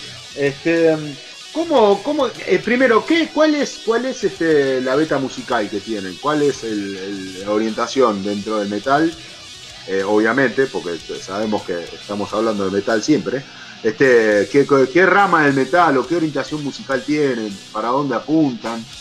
Eh, Malicious Culebra nos dijo de que no, no tenían ninguna beta musical eh, profunda y mar- marcada, digamos. Ustedes sí, cuéntenos, a ver. Y mira, nosotros hacemos death metal melódico, o sea, por, poner una etiqueta, obviamente, o sea, no nos, gusta etiquetarnos nada, pero bueno, hacemos lo que sentimos y lo que surge en el momento y lo que tenemos para decir, así que eh, por ese motivo, no sé, si me querés encasillar en un género, te tengo que decir que hacemos death metal melódico. Ok, ok. No, no, por poner casillas, no, simplemente para darle al oído una idea de qué estamos escuchando. Este, claro, nada, más que para eso. Eh, Miguel, Juan, eh, ¿aquí- ¿en qué en qué basan la temática de, de la banda? La temática toda, la temática en la estética, la temática en la lírica, ¿qué, qué se basa? ¿A, qué, ¿A qué echan mano ustedes para escribir, para una puesta en escena, para... ¿A qué echan mano? Y mira, para el tema de las letras, eh, qué sé yo, las letras están basadas en la vida cotidiana, en las cosas que, que vamos sintiendo, no sé, experiencias buenas o traumáticas y qué sé yo, las cosas que suceden en el mundo, si te tengo que decir algo. No, no hay un... No queremos hablar de espadas, de, de magos, de rosas, de nada de eso, ¿entendés? O sea, no queremos... O sea, la, la cruda realidad, loco. O sea, lo que surge por nuestra cabeza, por nuestros ojos y lo que sentimos, ¿viste?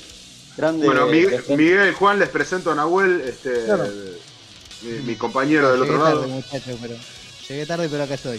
Ellos son Karmic Chaos, este, lo- los presento. Escuché, escuché, escuché. Una banda de dos, tengo entendido, uno de cada lado. única banda de dos, tal cual. La única banda de dos que existe no es Dark Throne, si no somos nosotros también, ¿viste? Está bien. O sea, ¿cómo hacen? Componen por BCT, se van pasando las cosas y van llenando, digamos. Tal cual, ¿viste? Eh, componemos en casa con la PC, más en estos tiempos de pandemia de mierda que no te podés mover. Y encima yo y Juan vivimos bastante, bastante alejados y qué sé yo. Los dos somos músicos, yo lo conozco a Juan desde hace unos cuantos años, me gusta cómo canta. Sí, Te la paro acá, se hincharon las pelotas de tocar con gente que no tiene ganas, o que están en la otra, y sí, se van toda la puta que lo parió, y justo enganchaste uno que tiene la misma gana que vos del otro lado de la provincia. Bueno, eso, me pasó a mí. Eso me pasó a mí. Sí, eso les pasa a todos. Ya venía como 20 años tratando de formar una banda y siempre por, por minas, por puteríos, se, se cortaba todo y, y bueno, hice mi, mi proyecto solista y estaba con eso y le dije a Miguel para hacer unos covers de Dark Tranquility, todavía me acuerdo, fue el 8 de mayo del año pasado. Y me dijo, ¿por qué no metes la voz acá? Estoy haciendo unos temas. Y ahí, y ahí se creó Karmic Chaos. Va, ahí entré a Karmic Chaos, porque en realidad todos los temas eh, ya estaban prácticamente compuestos por Miguel. Eh, ¿Pero Bueno. vos pusiste la melodía vocal o ya estaba puesta? Eh, en algunas partes sí y en algunas partes no. Miguel, ejemplo, Miguel, algún- Juan. algunas letras, algunas letras eh, las, las- las escribió Miguel en su totalidad y yo las acomodé. Una, una, la- la- una y media creo que la escribí yo. O sea, nos repartimos el laburo, tampoco no, no tenemos ese ego, viste, de decir, esto lo hice yo, esto lo... O sea, queremos hacer música nada más. Buenísimo. Sí, viste, yo lo, lo interrumpí al toque porque es la historia que nos pasó a todos. O sea, o te, te juntás con gente y bueno, hasta encontrar las personas que más o menos están con la misma actitud que uno o no, van pasando y bueno, mucha gente se frustra también y termina abandonando todo, no por la música, sino por la gente. Llevar un grupo musical es, es complicadísimo. Es- Es muy complicado, loco, la verdad, mira, yo la última banda que tuve renegué bastante, pero bueno, lo que más importa es la música, loco, es así de simple, Sí, sí. ¿Viste? Sí, Es sí, es eso, a veces uno tiene una idea, tiene ganas, tiene todo, y, y- y la gente que está a tu alrededor, o no todos, viste, no tienen las mismas ganas y te van quebrando también. Y, eso es, eso es como la manzana podrida del cajón. Yo siempre lo, lo apunto al que está escuchando del otro lado, si le pasa algo así, saca esa manzana podrida del cajón, aunque sea tu mejor amigo, porque te va a terminar quebrando a vos también. No, aparte, viste, con, con el pasar de los años y todo. Claro, sí, obvio. yo- hay gente que no sé, que, que quiere que las cosas lleguen rápido y no, no es así, loco. Vos tenés que ir a ensayar con gusto, porque es un hobby, si, de manera profesional o como quieras, pero es un hobby, es algo que estás desprendiendo de vos, loco. La música para mí va más allá de todo. No, no es que estamos haciendo música porque queremos ganar minitas y queremos emborracharnos y queremos cobrar y ser famosos. No, ni en pedo. No, eso La no. música es otro concepto totalmente diferente. Y por ahí, bueno, Sí, a veces, a veces las bandas se disuelven porque tienen un concepto determinado de la música que para mí no es el mismo. Y, bueno, a mí me gusta seguir tocando música. Hoy estoy con Juan y el día de mañana, si da para armar algo, se arma. Pero bueno, tenés que pegar esa misma energía con toda la gente. ¿viste? Sí, sí, sí, sí. Y a veces es complicado. Es complicado. Bueno, Miguel, Miguel, Juan, les pido, les pido una, a ver, eh, tírenme un tema, díganme un tema de ustedes que podamos pasar y, y descríbanmelo, a ver de qué, de qué va la, la temática de la letra. Antes de pasarlo, háganme una descripción, a ver, y mientras tanto le decimos a David que lo vaya ubicando, a ver, decí- díganme un tema. Bueno, a ver, yo lo dejo a Juan que elija. A ver, Juan. Eh, Forgotten esencia, esencia olvidada. Esa la que iba a elegir justo. Me cago el hijo de puta. Bueno, este. David, te encargo esencia olvidada. Y mientras tanto, Juan, eh, eh, decinos, a ver, contanos de qué va el tema, de qué habla, a ver, así los vamos conociendo. El ¿Qué- tema, qué- el tema es una introspección que hizo Miguel eh, sobre de cuando perdés el verdadero el rumbo, viste, perdés el norte, eh, estás caminando al pedo por la vida y de repente te das cuenta que lo que estabas buscando siempre lo tuviste en tus manos. La letra dice que básicamente eso, pero también habla de la conexión con la naturaleza, el universo. Está muy buena la letra. Ok. David, ¿lo tenés ahí ya?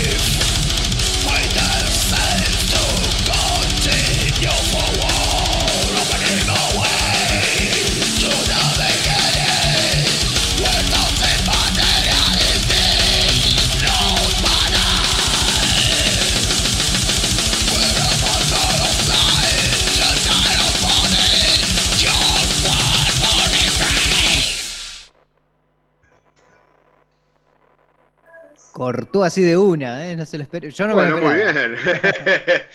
¿Qué acabamos de escuchar, Miguel? Acabamos de escuchar Forgotten Essence. Muy bien. Y la idea Muy, muy power. por ahí Muy, muy, muy que. Muy que entendí, entendí cómo es la cuestión del, del metal melódico, me parece. Y bueno, viste, es- hay que tener fuerza y melodía a la vez, así que, y decir las cosas directamente, loco. Es así de corta. y un batero con las gambas de un jugador de.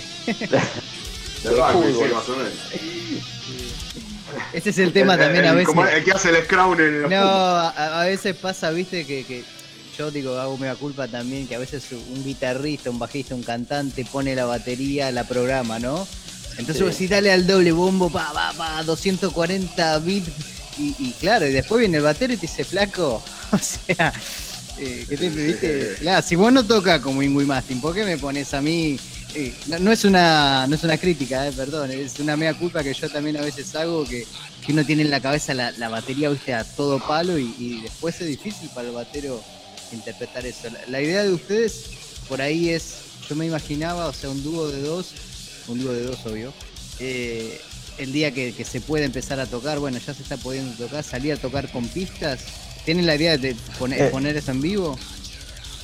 Sí, la idea está presente siempre, ¿viste? Pero no, con pistas no, queremos hacerlo con, con personas reales. Con banda, loco. con banda. O sea, Ol- agarrar a alguien y decir, mira, esta es la banda, tenés que tocar esto, estos son los. Claro. Sí, tal cual. Claro, pero tal a cual. modo, a modo de proyecto de proyección está, está muy bien armado, digamos. Sí, está bien a modo de proyección. Por suerte se, se- se hizo un buen laburo, se, se laburó bien, se, se apuntó a lo que a lo que queríamos y la verdad estamos recontentos y la verdad muy buenas perspectivas porque bueno, la hay gente que se prendió, que nos felicitó, hay gente que, que está escuchando en otros países, viste, que nos manda mensajes y la verdad que se armó un, un lindo laburo y todo eso te va incentivando, viste. Así que está muy Juan. copado. Juan, una preguntita, ¿siempre en inglés? ¿En inglés en castellano? ¿Otro De idioma? el, de hecho, en el EP, la última canción del EP es, es en español. Ok. ¿Algún otro idioma? Es indistinto. No, no, solamente inglés. Pasa que el, el negocio es en inglés, es decir, lamentablemente la proyección la No, tenés que hacer en inglés. A mí personalmente me parece que suena mejor en inglés, pero si Sí, también. La, la sabes, sabes poner las letras y, y queda bien también en español, pero hay que, hay que tener un poco más de paciencia. Suena, sí, en inglés suena más pro, este, esa es la realidad. En español es como que no puedes hacer una adaptación fiel fiel porque hay cosas que no te entran y por ahí lo tenés que buscar. ¿no? La tenés que arreglar por acá, por allá. Digo yo, no sé. Sí, tenés que, tenés que dibujarla con el español. Igual hay co- cosas que en español cuando las cantaste con voz cultural eh, suenan horribles, suenan casi Sí. graciosas también. Claro, sí, Entonces, eso te, lleva... claro. Igual el, igual el próximo EP estamos hablando, va, no estoy hablando, estoy pensando que, que Juan, quiero que Juan cante un tema en chino. Ojo, ojo que el mercado chino, el mercado chino es muy eh. grande.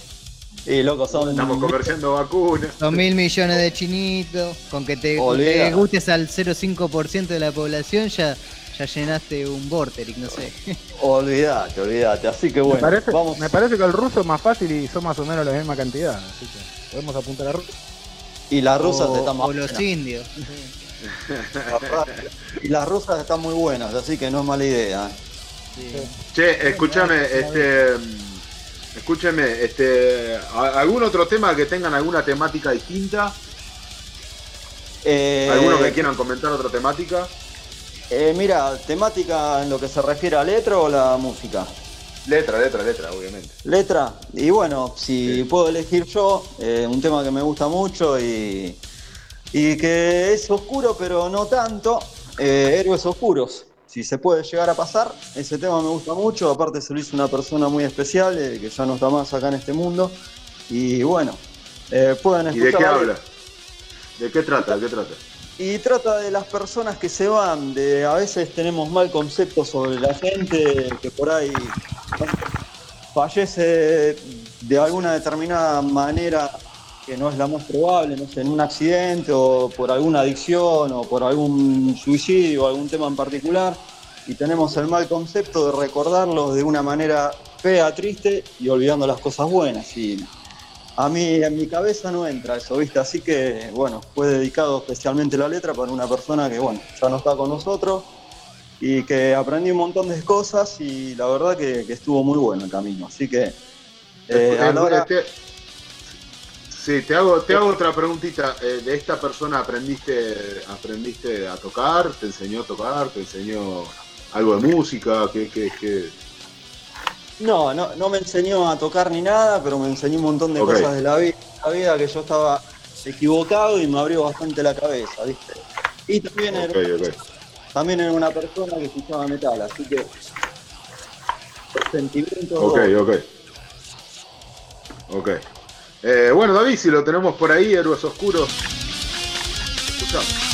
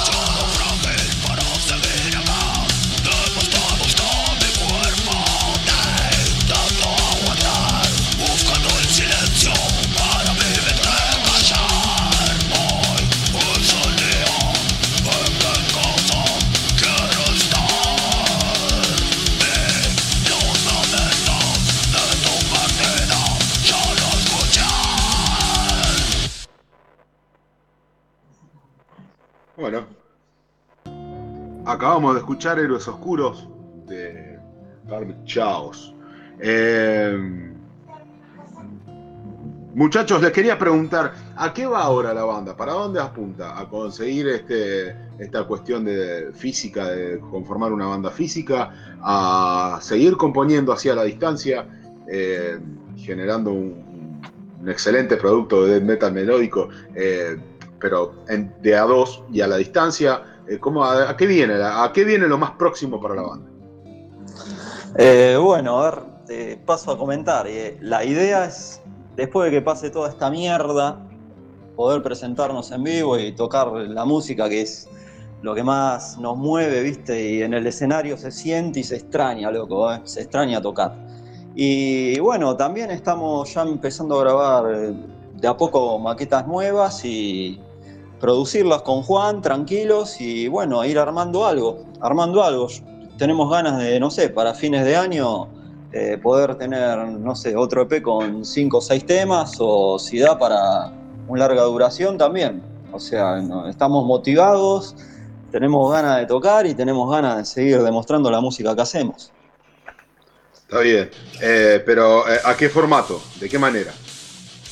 Eh, formato, mira, de, la, con respecto a la composición, nos vamos a tener, nos vamos a seguir manejando de esta manera, o sea, eh, componemos de a dos a distancia en la PC y los vamos produciendo entre los dos y bueno, después empezar a buscar músicos que se quieran copar, ¿viste?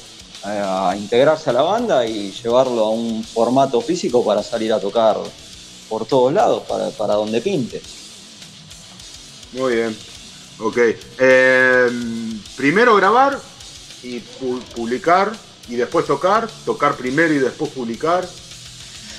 Y mira, eh, si pinta grabar, va a pintar para grabar.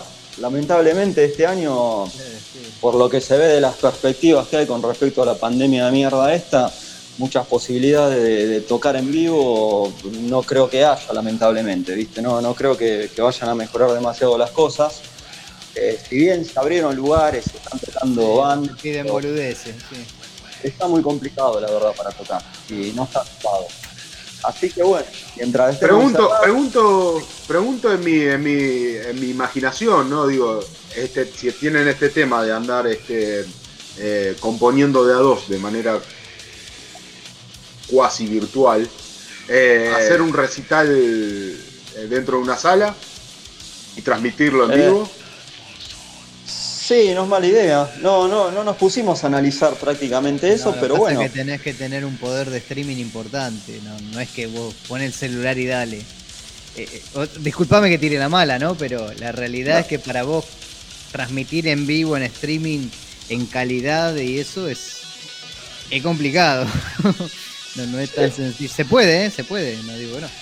Sí, se puede, se puede. No, no, no es mala idea, ¿viste? No, la verdad no nos detuvimos a pensar en en tirar algo así, pero bueno, viste, pero sí de ir componiendo, ir grabando claro, cosas nuevas. Sí, sí. Es el momento, es el momento de hacer canciones.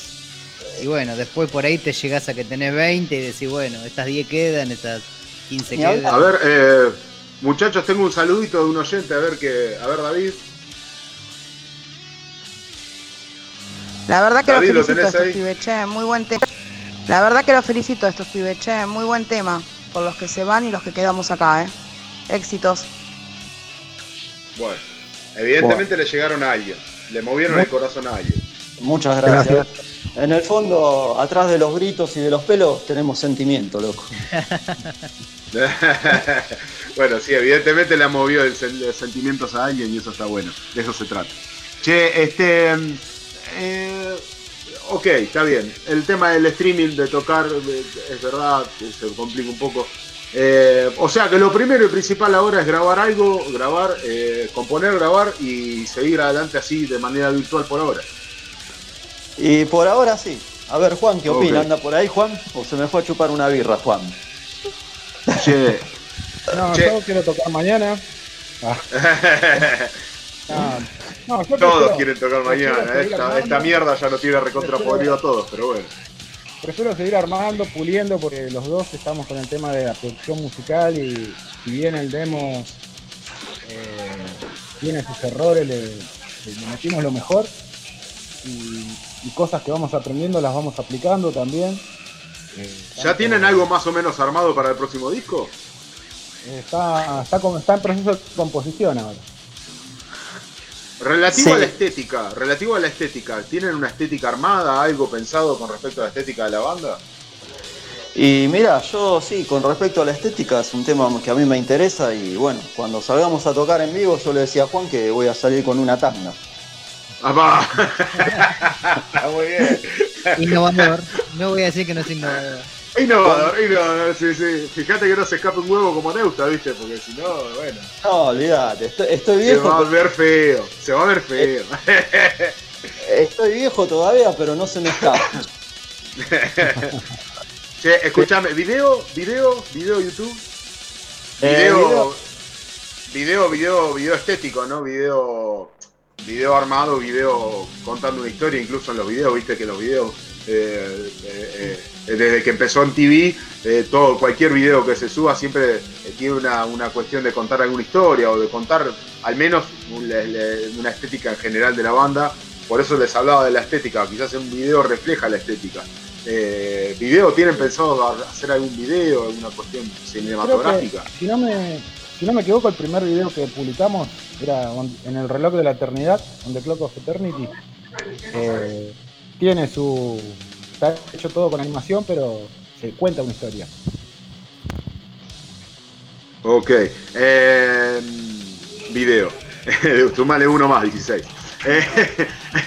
Eh, te, hago otra pregunta. Eh, ¿De qué habla este tema? Contanos el video mientras David lo va buscando. ¿Cómo se llama el tema, me dijiste? En el reloj de la eternidad. Ok. Mientras David va buscando el tema, contanos el video, como relatanos un poquito el video y después pasamos el tema. Si tenés ganas. Te cuento, sí, te cuento. Eh, esta, canción habla de, de, la evolución del ser humano, de estar desnudo en una cueva prendiendo el fuego para no morir de frío y conseguir lo que consiguió eh, la humanidad usando la fuerza y la inteligencia. Eh, prácticamente habla de eso. Después te dice también que todos somos un grano de arena en el reloj de la eternidad. O sea que somos, somos una cosa ínfima.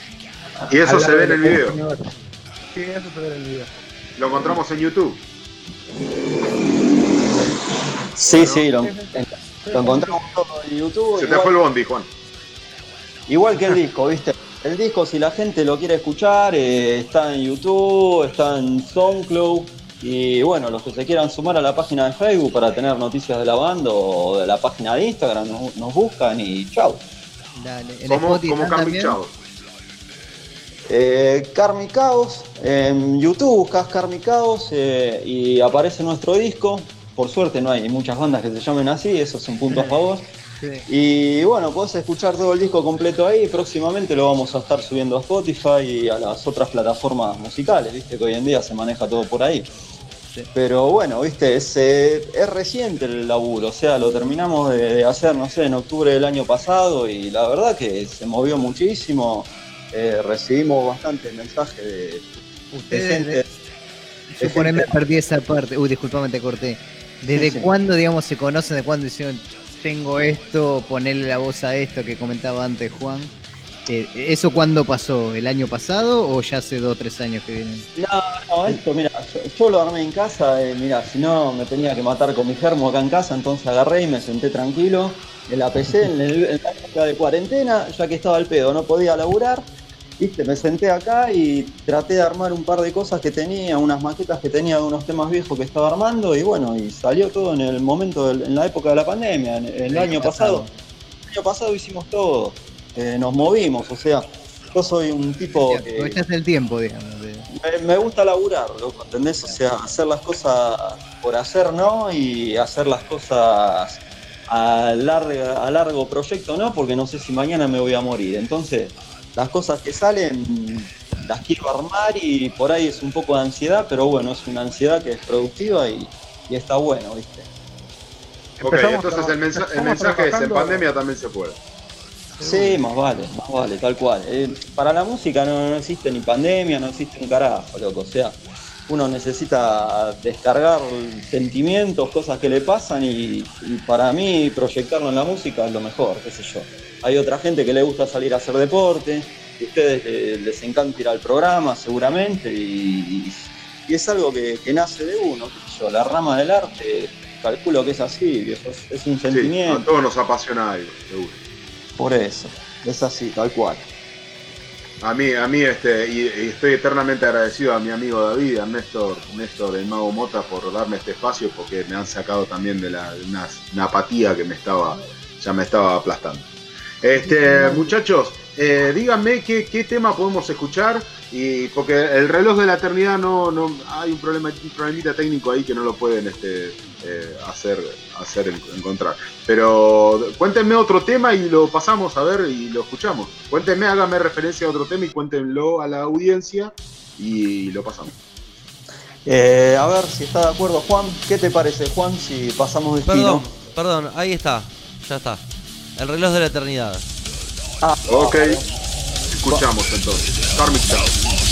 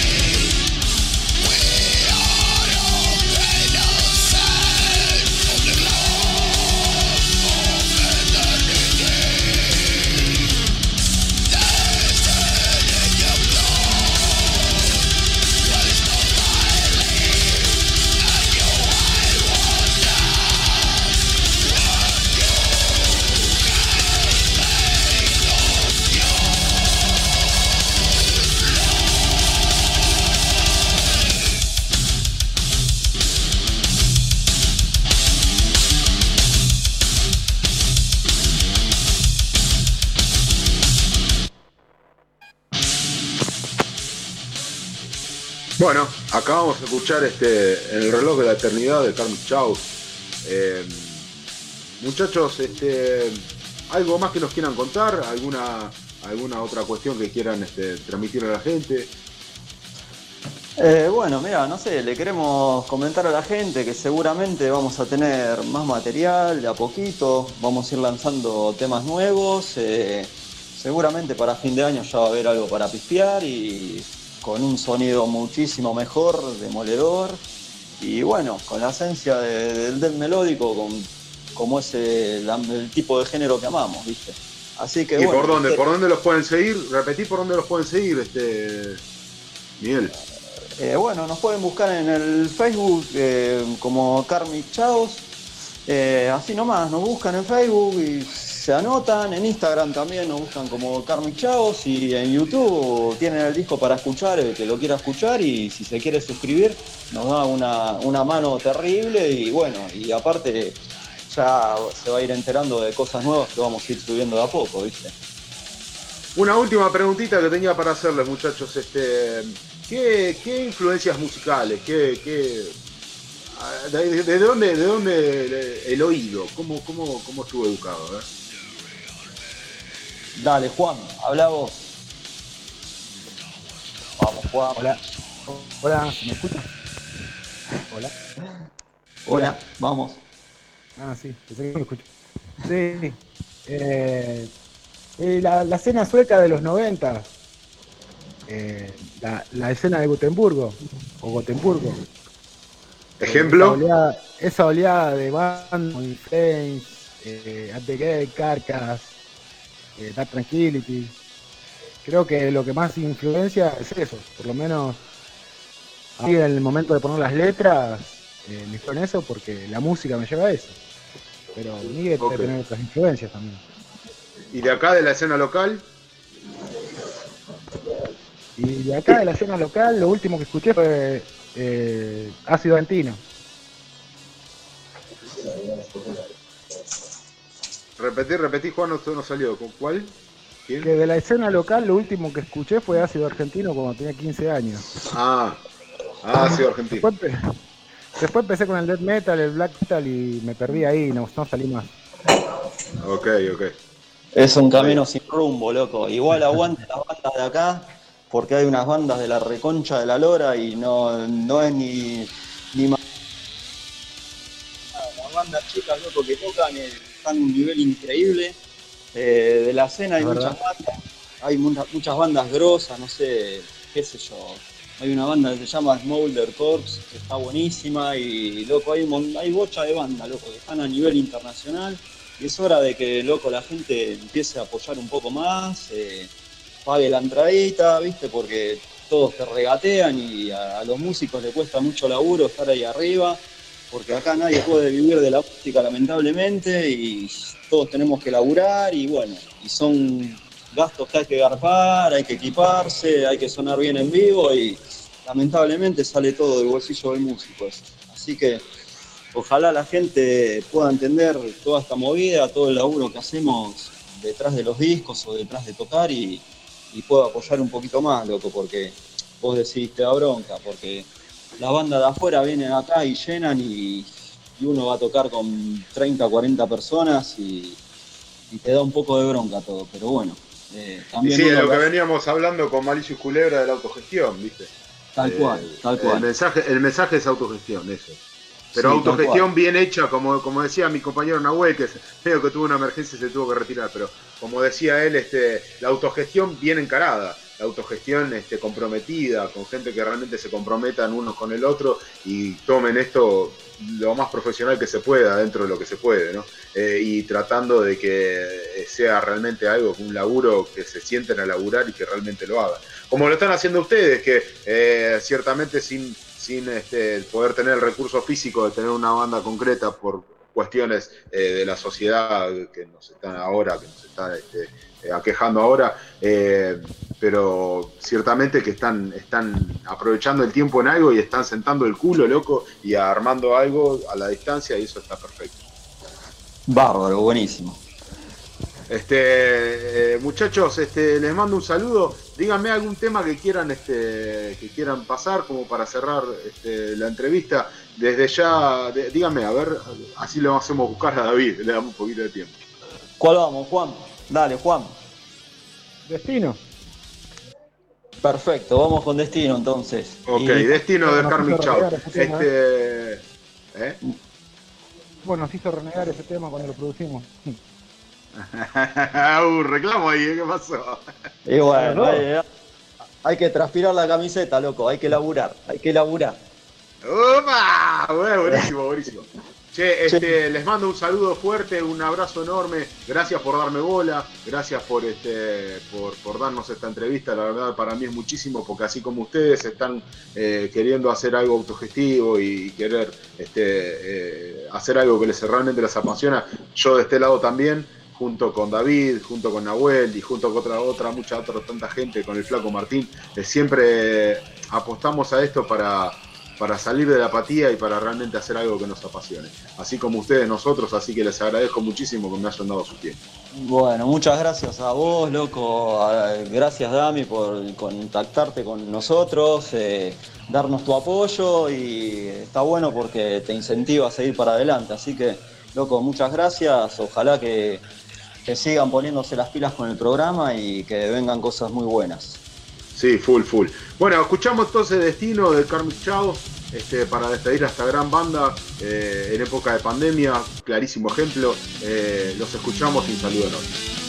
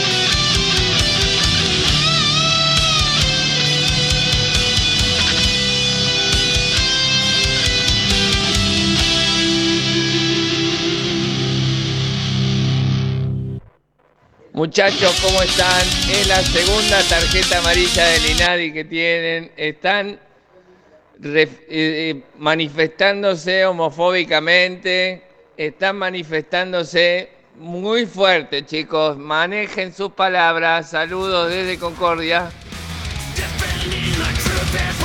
No, está bien, acá este, el INADI no tiene cabida, amigo. Este, este es un programa completamente independiente. Ni el INADI, ni el gobierno, ni las grandes corporaciones multinacionales que eh, rodean este mundo y lo hacen cada vez más tétrico, oscuro e infeliz para el resto de los mundanos. ¿Estuve bien? muy bien, muy bien, muy bien. Qué programón, ¿eh? Escúcheme, ¿eh? Qué programón. Sí, qué programón, qué programón. Gracias a, gracias a Malicio Culebra y a Carmen Chao este, y al flaco, la verdad, la verdad este, nunca pensé que me iban a dar tanta pelota. che, eh, bueno, les agradezco a todos este, el haber compartido con nosotros una nueva emisión de Que se pudra. Eh, estamos en tratativas de, a pedido de la gente, muchos que yo sé que el sábado trabajan, entonces por ahí este horario se les hace un poco tarde, vamos a pasarnos al día sábado. Vamos a pasarnos al día sábado a partir del mes de abril seguramente. Esto es a confirmar, pero seguramente a partir del mes de abril este mismo horario, pero los días sábados. ¿Para qué? Para que toda aquella clase trabajadora que la cual escucha el metal de manera más profunda y asidua y lo hace parte de su vida cotidiana, nos pueda escuchar y tener eh, la posibilidad de acostarse tarde y el domingo poder descansar. Bueno, pero también queremos recordarle a la gente que si no lo quieren escuchar en vivo, también lo pueden hacer en espacio 15 centavos en Spotify o en anchor.fm, anchor.fm barra 15 centavos, lugar donde están alojados todos los programas de Que se pudra y de los que hacemos en espacio 15 centavos. También estamos en vivo, como siempre, por studionuna.com.ar. Bueno, agradecidísimo por toda la gente que nos brinda ese espacio, a, 15 centavos producciones y a, Néstor el Mago Mota, a Estudio Nuna y a, y a vos, David, principalmente, eh, sos mi gran pilar en esta vida. Eh, realmente este, quisiera dar un cierre de este programa con una banda que a mí, mi entender, me inspiró mucho para escuchar este, algo más eh, gutural dentro del metal, sea black, sea death, sea eh, trash. Este, una de mis bandas este, dentro de esa historia, mis bandas preferidas, Sepultura. Eh, para cerrar este programa y darle un colorcito, vamos a escuchar Rots. Eh, agradecido de toda la vida. Este, un saludo a todos los que nos apoyan y a todos los que nos van a seguir apoyando. Y bueno, nada, mi más extendido cariño hacia todos. Gracias, David. Nahuel se tuvo que ir de pronto, pero también le agradezco mucho a Nahuel y, a todos los que nos mandaron un mensajito, gracias Fofo del otro lado, ese mensajito turbio, que casi amenazante, pero no importa, te queremos igual. Chaucito David, gracias.